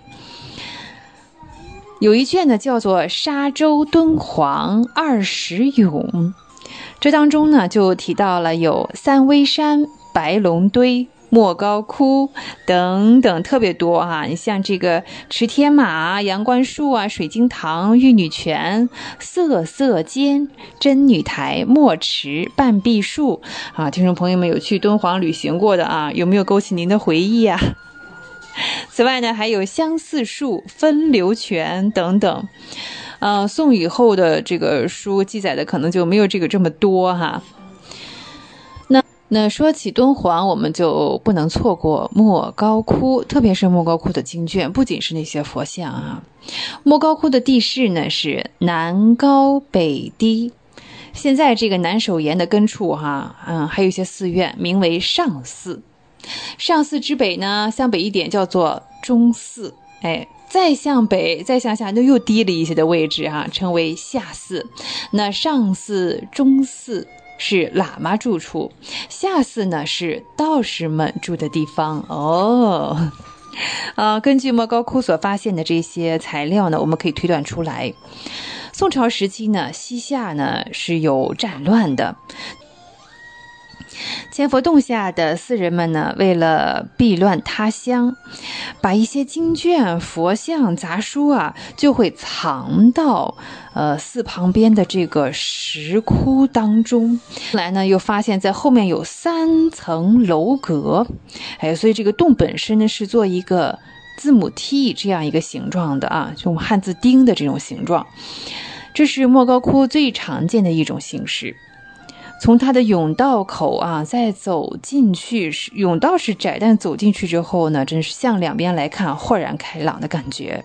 甬道口的北边呢，距离地大概有三尺处啊，是有一个宽两尺五、高约四尺的甬道。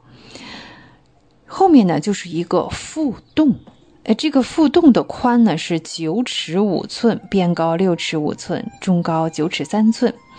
这个洞内呢，四壁全是壁画，像其中的一幅男女画像，哈，都有的。他们的衣服是极其的别致，在千佛洞当中也是罕见的作品。由色彩、形状呢，我们可以了解到这是唐代的绘画。从前面装的这个经卷佛像，呃，现在已经是一无所有了，不知去向。大概在宋朝的时候，哈，这些我们避战乱的这个僧众们，将经卷藏入之后呢，又用土将它封了起来，将洞口封起来，外面再涂上泥，上面再加上画，嗯，所以远看去好像只是一幅画而已啊，并不知道这后面藏着大千世界。当然了，那时候画就是宋代的画了，其实里边还藏着唐代的画呢。这个洞口啊，自宋朝封闭之后呢，嗯、那这些逃避的僧人呢，可能后来又搬走了，有的也是一去不返了。他们不说，也没有人知道啊，这里原先是一个洞，更没有人知道这堵墙的后面藏着这么多惊世的宝藏。直到光绪哇，从宋朝一直好好的保存到了光绪清朝。哎，光绪二十五年的四月，有一位姓王的道士，哎呀，可怜啊！这位姓王道士是个俗人啊。这个姓王的道士呢，是湖北麻城人，出在这个边防军呢，是做一个小兵。他退伍之后呢，没有什么事情可以做，呃，就做了道士，一个半路出家啊。可能也不是很专业的道士哈，来到敦煌之后呢，穷无所藏，就投宿于石窟当中。这个石窟呢是一四三窟，它的编号现在我们有编号的哈。那此时呢，莫高窟的寺院大部分是我们说上面多的是喇嘛，对，上寺、中寺住的是红教喇嘛，诵的呢都是梵经。那这个王道士啊，他一个人呢，嗯。说这个中原的话，你说物以稀为贵吗？反而来求他的人啊，还挺好。慢慢他也有生意做了。后来他雇了一位姓杨的人为他写经。那这位杨某某呢，他在哪里呢？就是在一百五十一窟一五一窟，他这个甬道当中呢，有这么一个小房间，靠着墙壁呢，就是抄经。抄经的闲暇时间呢。这人有一个爱好，就是要要吸烟。吸烟呢，就需要点火啊。对，吸烟点火的时候呢，嗯，他会把一些就是点燃的这个引子呢，插在这个墙壁的裂缝之中。有一天呢，他吸的这个烟草比较长，然后呢，呃，插的之后呢比较深，他想把这个烟草够出来。抠出来的时候呢，他就用手去敲了敲这个墙壁。哎呀，这一敲倒好了，他发现呢，这墙壁的回声啊是空的。他想里面肯定有什么事情啊，就跟这个王道士啊商议。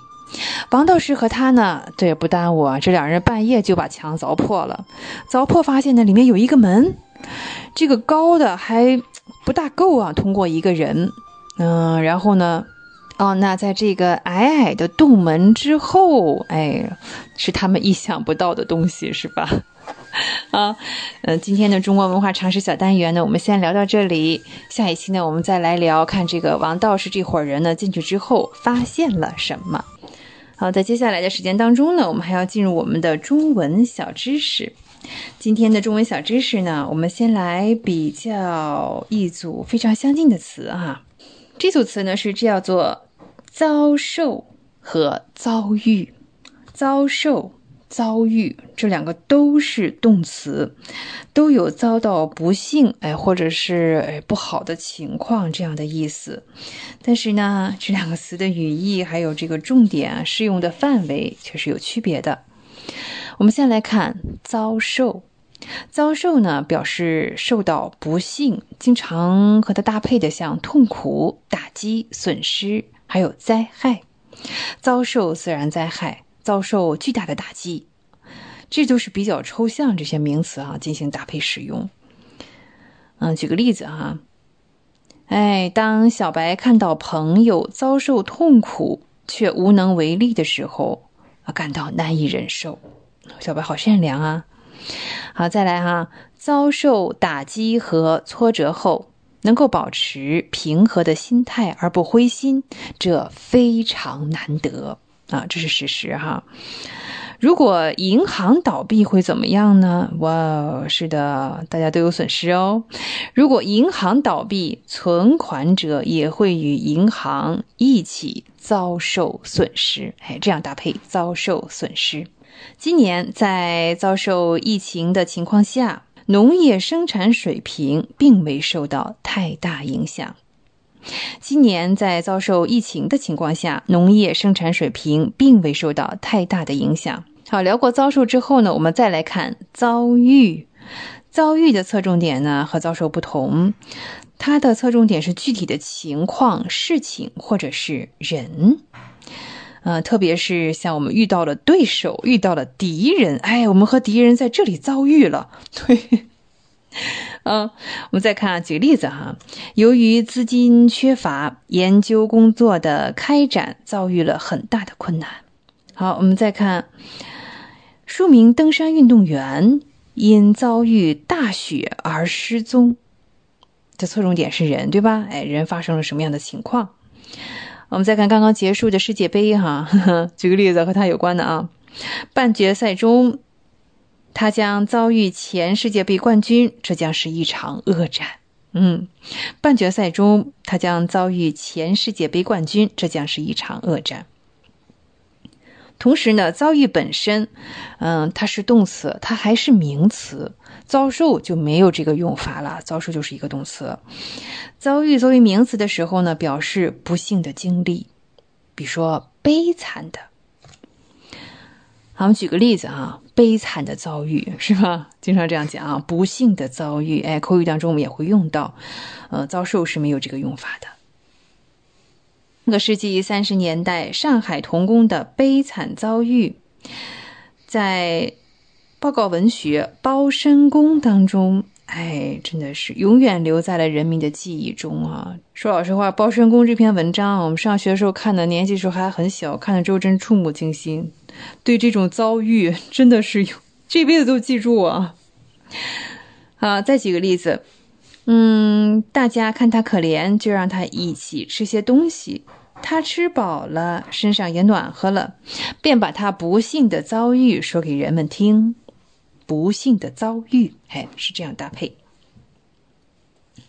好，在比较过遭受和遭遇之后呢，我们再来看常用的一组词，往往和常常。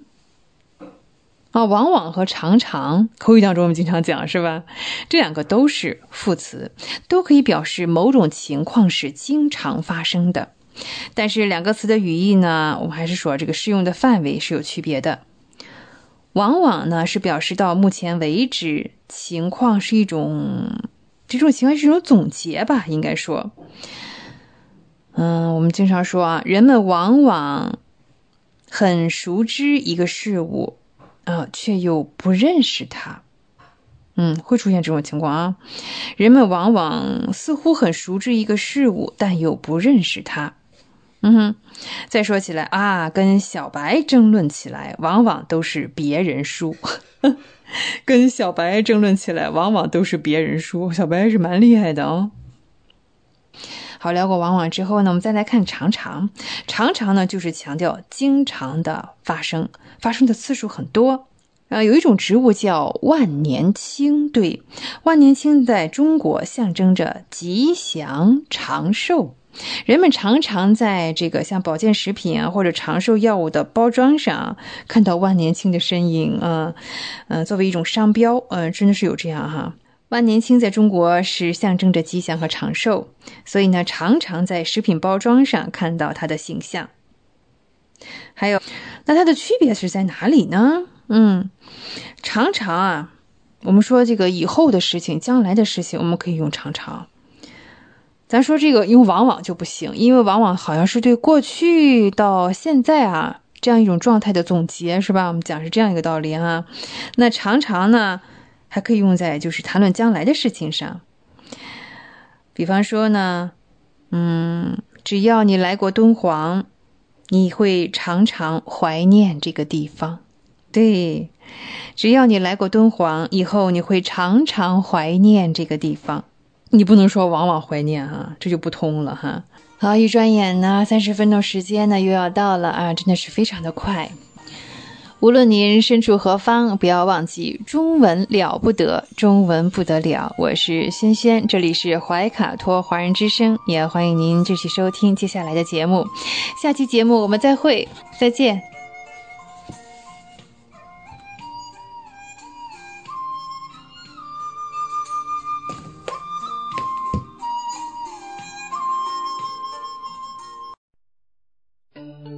知音知心知天下，同行同心同精彩。怀卡托华人之声美文分享栏目《心情物语》，用耳朵倾听你我的快乐。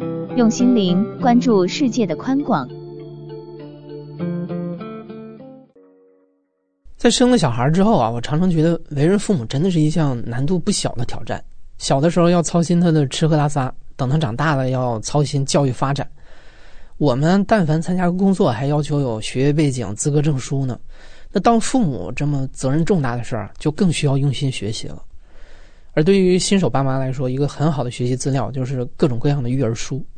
像我们家就备着一本希尔斯亲密育儿百科。基本上，孩子两岁之前的各种状况，我们都能在这本书里找到解决的办法。在今天的节目当中，会有三位讲述者，他们会分别来聊一聊对自己影响最大的一本育儿书。那第一位讲述者叫茂茂，他是一位在深圳工作的房屋经纪人。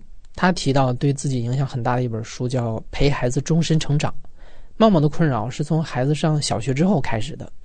上了小学之后，原本挺让人省心的孩子，突然给茂茂出了很多难题。在当时的他看来，每一项都不知道怎么解决，把自己搞得是焦头烂额。大家好，我是茂茂，今年是三十五岁，然后小孩今年是十一岁，然后上五年级了。从小孩上那个一年级开始，就因为辅导作业，然后上学磨叽拖延，然后撒谎，就是很多的一些问题就就开始产生，然后就当时就很焦虑。就是很挺崩溃的，其实当时经常就有时候还打孩子，然后就就老是大喊大叫的咆哮什么的。比较崩溃的就是第一个就是上学早上最开始的时候就老是拖拖拖时间，就是喊他起来，然后我给他做好早餐以后，他吃完以后他就是很磨叽，很磨叽，就老因为这个吵架吵他。后来听了这个书以后呢，就呃就是。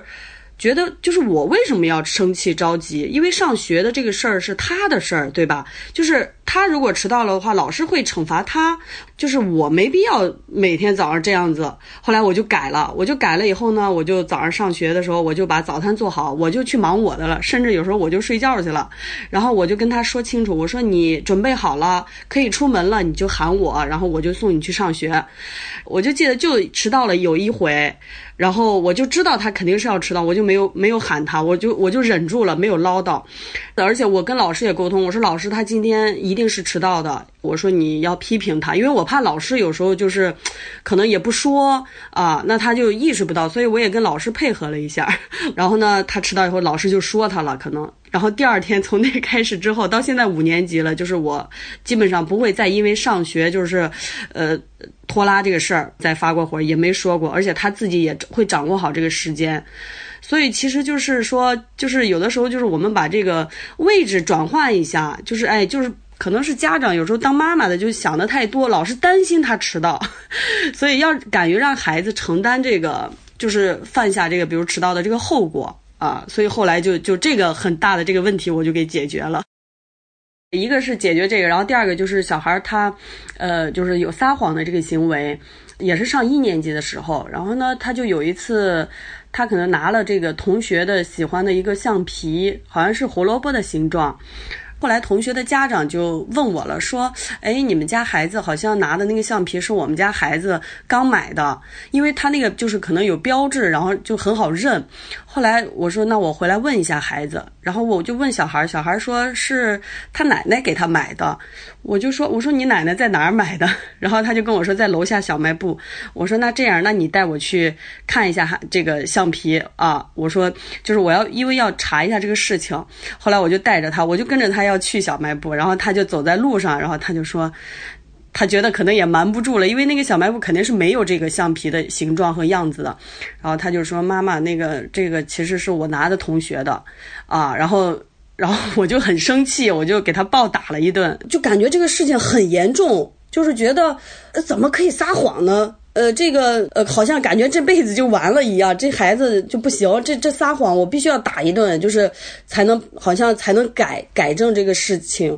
然后我就后来听了这个说的书之后呢，然后我就我还因为这个事情，其实已经过去了一段时间了。我就特地还跟他道歉，我说，呃，妈妈去打你这个事儿是不对的，这个是一个小孩成长过程当中非常正常的一个行为，因为他太小了，他很害怕承担不了这个后果，所以才会去撒谎。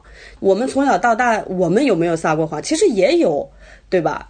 啊。然后后来我就就这个事情，我说这样，如果说以后遇到喜欢的这个东西，你就告诉妈妈就可以了。我说如果妈妈觉得可以买，那没问题。我说一块橡皮，如果你很喜欢，那我们去文具店买一块就好了。我说但是你拿同学这个东西呢，这个就属于是跟小偷一样。我说这样的行为是不对的啊。所以这也是从樊登老师那个。陪孩子终身成长这本书学到的就是，只是他的这个行为不对，就是并不能否定说，哎，这小孩他就是一个小偷，或者说他他这一辈子就怎么怎么样，啊，所以这个对我也是一个很大的一个呃认知上的一个改变。就从那之后，也是对孩子第二第一个就是我也没有再打他，就是遇到任何问题，就是先心平气和的沟通啊，然后呢告诉他这个行为是不对。茂茂刚才用两个生活中的小例子说明了这本书给他和孩子带来的改变。那么到这里，你也许会好奇了：《陪孩子终身成长》这本书究竟是讲了什么呢？这本书里主要讨论有三点：一是探讨养育的本质；二是如何教养孩子；三是如何处理和父母的关系。给茂茂留下深刻印象的是如何教养孩子的章节中提到的三个支柱。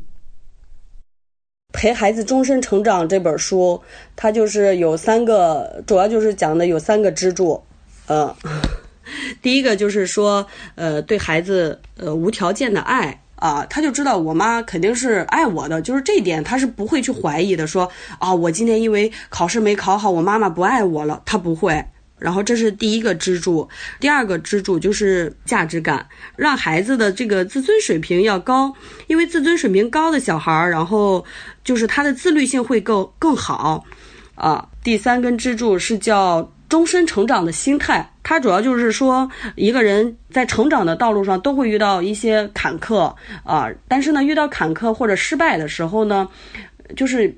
不要去自暴自弃，就是还是可以积极向上的。你像我家小孩有一次，他考试没考好，他那个英语就可能没发挥好。然后呢，呃，回来以后他就一看到我，然后他就他自己就哭了。然后我说怎么了？他说我那个没考好。然后我就。跟他说：“我说没有关系哈，没有关系。那这次没考好，不代表说咱们这一辈子都不考好，对吧？我说只是代表这一次可能没有发挥好。我说那咱们下个学期再努力就是了。就跟他说：我说妈妈有时候工作上也会有错误。我说但是没关系。那我这次错了，吃一堑长一智。哎，那我们下一次我们就避免这个错误，甚至把这个事情做得更好就可以了啊！就是让他有一种这个对待挫折的这个勇气。”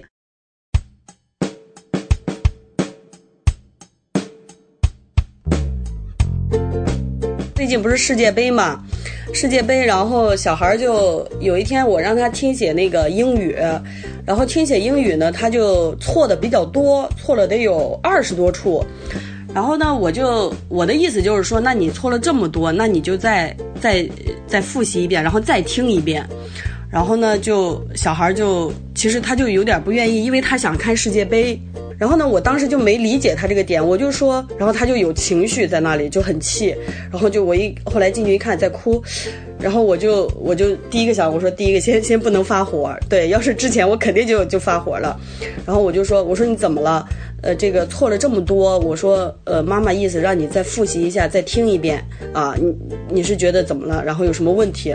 然后他就就哭着说，他说，呃，我再学一遍，然后那个世界杯就没有了，就放完了，我就看不了了，然后又得洗澡睡觉了，然后我就哦，原来是这个点在这儿，他就哭着说完这个，我说哦，我一想，我说那他现在有这个情绪，然后你让他再去听写，因为他已经在哭，我说他肯定也写不进去。然后后来我就说，我说那这样吧，咱们今天就不写了，然后明天，呃，把这一篇课文咱们再背一遍，再默写一遍，你看行不行？然后他就说行。我说那就现在就不哭了，然后咱们就出来开世界杯。他说行，就去看世界杯。然后第二天自己主动就说，他说妈妈，我昨天那个没写，然后我今天再复习一遍写。哎，我就觉得其实真的就是按照这个书上的这些方式方法，就是是有用的。以前就比较上纲上线，就是作为一个家长，这个其实也能理解，因为嗯，怎么说呢，就是当妈妈，你像我说这孩子都已经呃上一年级，我才接触到呃学习育儿的一些方式方法，因为家长也都是谁也不是说嗯就是都会当妈妈，可能包括我的这个学历也没有说特别高，就是妨碍我们这些做父母的去要去学习，我觉得真的是要去学习啊。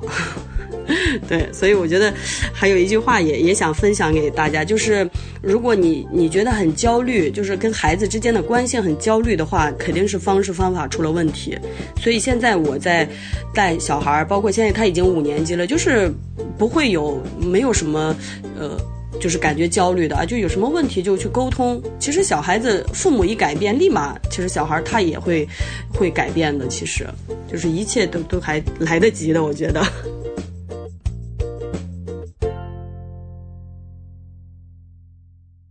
接下来这位讲述者叫萝卜，今年二十九岁，生活在内蒙古包头。他是一位自由职业者，有自己的美术工作室，也是瑜伽教练和心理咨询师。在孩子出生之后啊，萝卜几乎把所有的精力都扑到了孩子身上，大大小小的育儿工作都是他在操心。第一次沟通的时候，萝卜也向我们坦言，自己之前是一个控制欲很强的妈妈。孩子每天吃哪种水果，出门穿什么衣服，学多长时间的英语，甚至是跟楼下哪个小朋友一起玩，具体要玩什么游戏，他都要替孩子决定。但随着孩子越来越大，开始有了更强的自主意识。萝卜渐渐发现自己之前那套做法出了问题，开始试图改变。而他转变之路的引路人是一本书，叫做《不管教的勇气》。这本书的作者是日本哲学家岸见一郎。在这本书当中，岸见一郎以阿德勒心理学为理论依据，向读者讲述了如何让孩子学会真正的独立，如何帮助孩子正确的面对学习，如何让孩子保有面对人生的勇气。我叫萝卜，我的孩子今年是四岁。我是要孩子比较早的，我大学毕业，然后回家工作了一段时间，大概快二十五岁的时候我就要了孩子了。当时我自己还是一个孩子，然后呢就有了孩子，那个压力真的是特别大，尤其是当时事业还正处于一个呃起步阶段，然后整个人的状态就不是特别好。当时生完孩子就是比较焦虑嘛，嗯，会心情不好，然后会摔东西。在我孩子两岁半的时候，他也就是有一次是情绪失控，就是因为什么事情我不太记得清楚了。他把东西桌子上的东西全部摔在了地上，然后他跟我喊说：“呃，叫了一声妈妈。”然后他就在那儿大哭。哎呀，当时我心里真的是特别的不舒服，因为我是从他身上看到了我自己的影子。我发现所有孩子，尤其是孩子小时候的问题，很多都是复制他的第一教养人吧。因为呃，通常都是我自己在带孩子，所以绝大多数的行为习惯都与我非常非常的相近。所以这会儿我就开始反思自己，有一些行为因为已经过期了。我以前的教养方式就是我不管。他怎么感受？但是我说了，你就必须要去做。就比如说，我说你房子房间不干净，你就必须要去给我收拾。还有就是，我说你不能玩这个，你就必须不能玩。我从来就是不会征求他的同意，或者是给他做出选择的权利。他是两岁半开始学英语，他。中间可能是不想学，因为每天读，每天要去说，因为孩子的可能舌头发育还是不是很好，他说不准，他就不想去读，不想去说，他会有情绪，说妈妈，我今天能不能不看这个？但是我会告诉他，你必须去看，因为这是今天的任务，必须要完成，必须现在去完成，而不是说过一会儿你再去完成。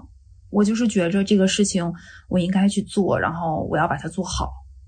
就是我，我就是现在看来，就是我感觉我当时把我自己的这种感受强压给孩子身上了，然后让孩子就是感觉到特别不舒服。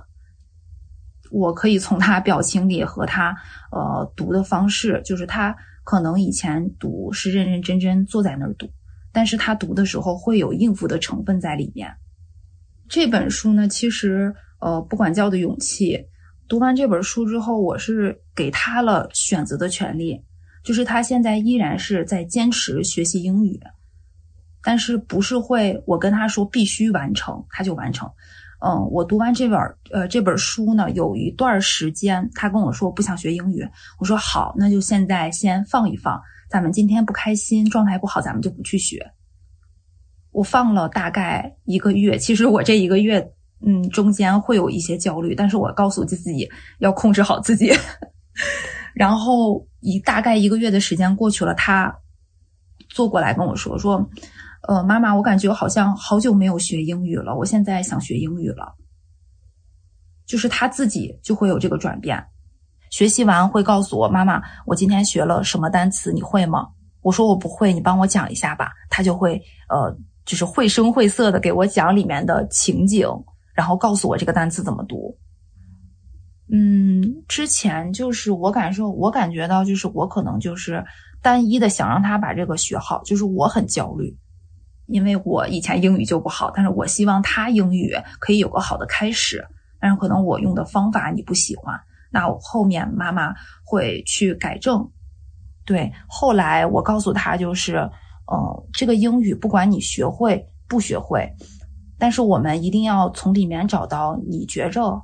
开心的点讲给我听，他在教我的过程，他就会产生一种成就感，或者是我在我在你身边，我就有存在感。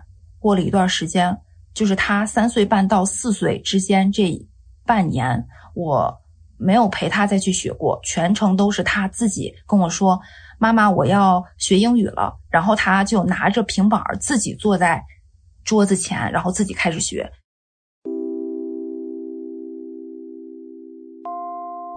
就是有一点，我就是觉着，在我转变之后，嗯，就是用，呃，咱们书中所说到的不批评也不表扬的这种教养方式，就是去感谢他所为我做的这一切的时候，我是真的发现他改变了。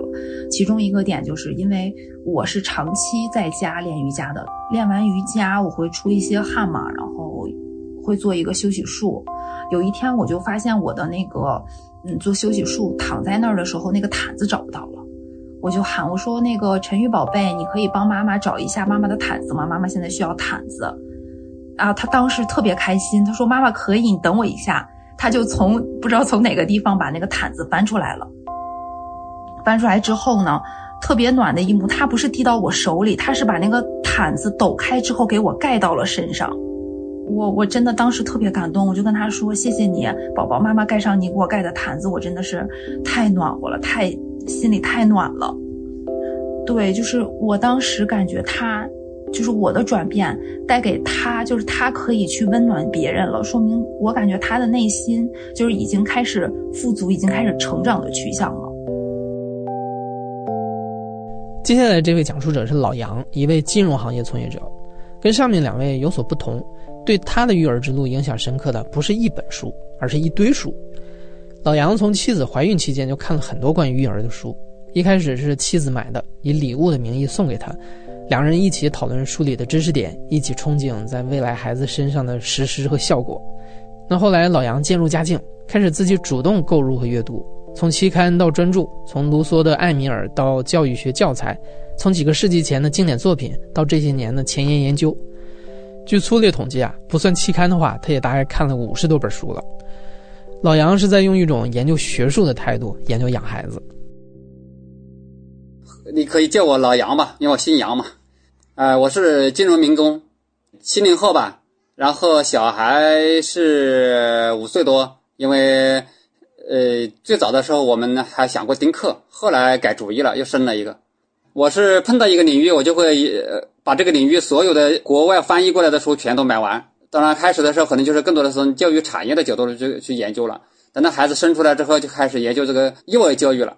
到这个课题就是实务性的课题啊，就我不是研究教育理论，而是说研究怎么样操作，怎么样把这个孩子，呃，养的健康独立。一方面是个性化，另一方面他又是对自己和社会都负责任的。老杨的小孩今年五岁了，问起最近在育儿上有什么学以致用的例子，老杨说，孩子目前主要是脾气比较大，一言不合就哭闹，甚至是闹得躺在地上。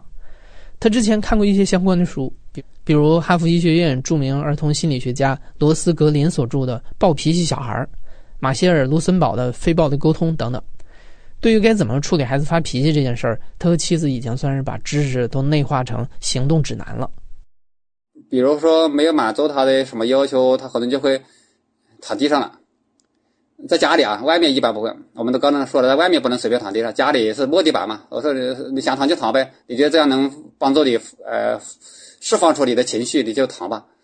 比如说他还体力特别好，精力特别好，一闹可能一哭哭一小时，就有点让人伤脑筋了。呃，有个什么要求没答应他，比如说他今天要求我们把明年的生日礼物，他无意中知道了他妈给他买了明年的生日礼物，提前买的，怕没得卖了，所以提前买了，放在哪个地方藏着，然后无意中被他知道了，吃完中饭之后就开始要，说，所以想要看那个明年的那个生日礼物，他妈说不行啊，我说明年的我不能现在给你，昨天才把今天今年生日礼物给你，怎么现今天就把明年的给你，这也太早了对吧？说不能接惯，这个就交了，然后他就开始哭，就哭哭哭，反正就哭了四十五分钟吧。最后他妈也没答应，就是一就是做思想工作嘛，跟他讲解释解释为什么，强调的一点是，我得让你知道，不是说你闹一闹就什么事都能答应你的，我该答应你的不闹我也该答应你，不该答应你的不合理要求，你闹闹闹到天黑我也不能给你。还有一种常见的情况就是。啊，最近因为大人总是喜欢吃点红薯什么的当当主食嘛，就是女同志可能减肥啊，什么老人呃需要你红薯来这个 烫烫肠子，但小孩就会跟着吃。然后呢，红薯吃了这个红薯很甜，就像吃糖一样，其实红薯就是跟吃糖一样，像个零食。吃了红薯他就不需要吃菜了。你不吃饭可以，红薯替代替代米饭我还能行，但是你不能替代蔬菜和肉，对吧？蛋白质和那个维生素你不能替代，那这样的话就营养不良啊，对吧？所以我就老是想阻止他吃红薯，也是这也是类似于这样的事，也是经常会有，然后他就不高兴吗？不高兴，然后就哭吗？然后他妈就跟小孩说：“那你怎么办？你那个红薯确实你光吃红薯肯定不行啊。那你的这个理由说服你爸，那个呃，既让你吃红薯，然后还不影响你这个呃身体发育。然后呢，他就啊跟我自己来自己来跟我说了，说。”他答应吃红薯的同时吃多少蔬菜，吃多少肉。我说那行啊，你既然能保证吃红薯的同时不缺营养，那我就同意你吃红薯。啊，反正就这么这么一个一个，就今天刚发生的这么一个事。讲道理的谈谈判吧，就是不是说我我是个大人，我就得逼你听我的，对吧？我们都是讲究，还是讲的比较强调这个平等嘛，就是你是小孩，你也有你的权利啊，在你能力范围、理解范围之内的事，我们是可以谈判的。在这个边界之内，你是可以选择的啊。平等的前提是你你要遵守规则。有有的时候老老我老婆从书上看的，有的时候我从书上看的。但是基本这书里面都会有啊，就是规则意识，还有这个小孩的这个啊平等主题的这种尊重他的这个选择权这种，在书上都都会有。但是你说具体哪本书，可能大部分都有，可能不一定对得上某本书啊，因为有的书是看了很久了，其实已经都内化到我们这个这个育儿的行为中了啊。在养育孩子的过程中，老杨特别注重对于孩子自主意识的培养。就像他所说的，在边界之内给予孩子选择权，让他自己决定自己的事儿。父母只作为引导者，能不插手尽量不插手。呃，对他今天说的一个事，他有一双鞋子，老师认为是靴子，不让穿，穿到学校去过一次，老师阻止了，然后。我们问小孩说：“你觉得这个老师的这个要求合理吗？”他他说觉得不合理，因为说我这个鞋子也不是真的靴子，只是那种很很光很浅的靴子，并不影响在学校的活动。老师一般不是考虑说学生穿鞋便不便于运动嘛，对吧？那我们就问他：“那你选择是就按照老师的要求就换上鞋子呢，还是说呃你去跟老师去交涉？”然后他他说还是听老师的吧，换换双鞋，不不去跟老师谈判了。我们问为什么？平常他是很强调自己的这种选择权的嘛。他说在学校里还是听老师比较好的，老师是强势的一方，小孩是弱势的一方。有这么个意识啊，还是应该是有利于他在社会上生存的吧。但是如果老师来找我们的话，那有人说了，老师来找我们的话，我们可能就会和稀泥吧。就 如果他自己能谈下来，那我们就觉得挺替他高兴的嘛。但是我们不会去帮他老找老师说，非得让我们小孩穿这个鞋，我觉得没必要啊。我们肯定不会这么去干，但是可以他自己去干。嗯，用一种正当的方式，就是谈判嘛，对吧？除此之外，作为一个金融行业的从业者，老杨也乐于培养孩子在金钱方面的意识。从去年开始，每个星期他们都会给女儿一些零花钱，最开始是五块钱，后来逐渐涨到了二十块。女儿可以自己决定怎么花这些钱。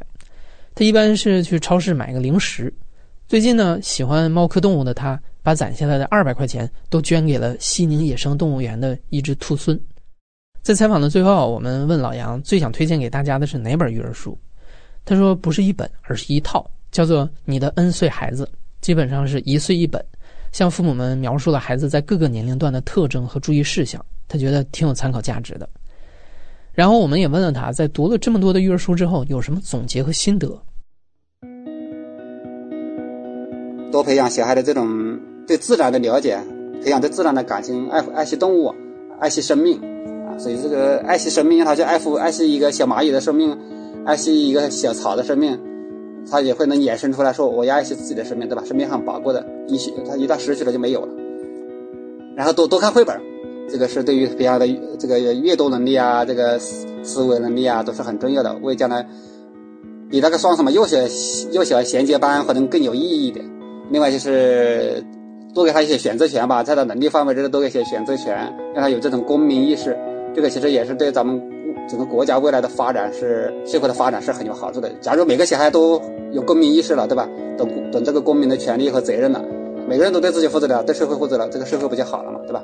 这也是也是我在看了一本书上讲到的，就是说，整个学校和社会都要培养一种观念，就是小孩子的观念，就是说，同学不是你的竞争对手，而是你的合作伙伴，是你的朋友。如果每个小孩都这样，我们这一代人培养下去，我们下一代小孩都是这么培养的话，再过几代人之后，十代人之后，世界上就没有战争了。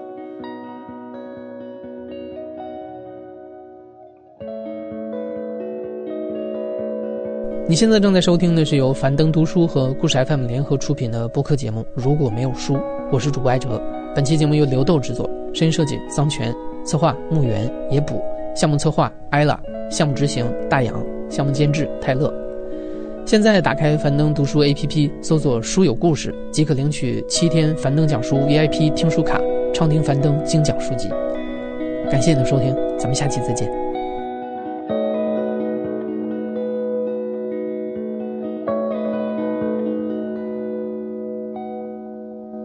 好了，各位亲爱的听众朋友，快要九点钟了，我们今晚黄金时段的华语播音也将告一段落。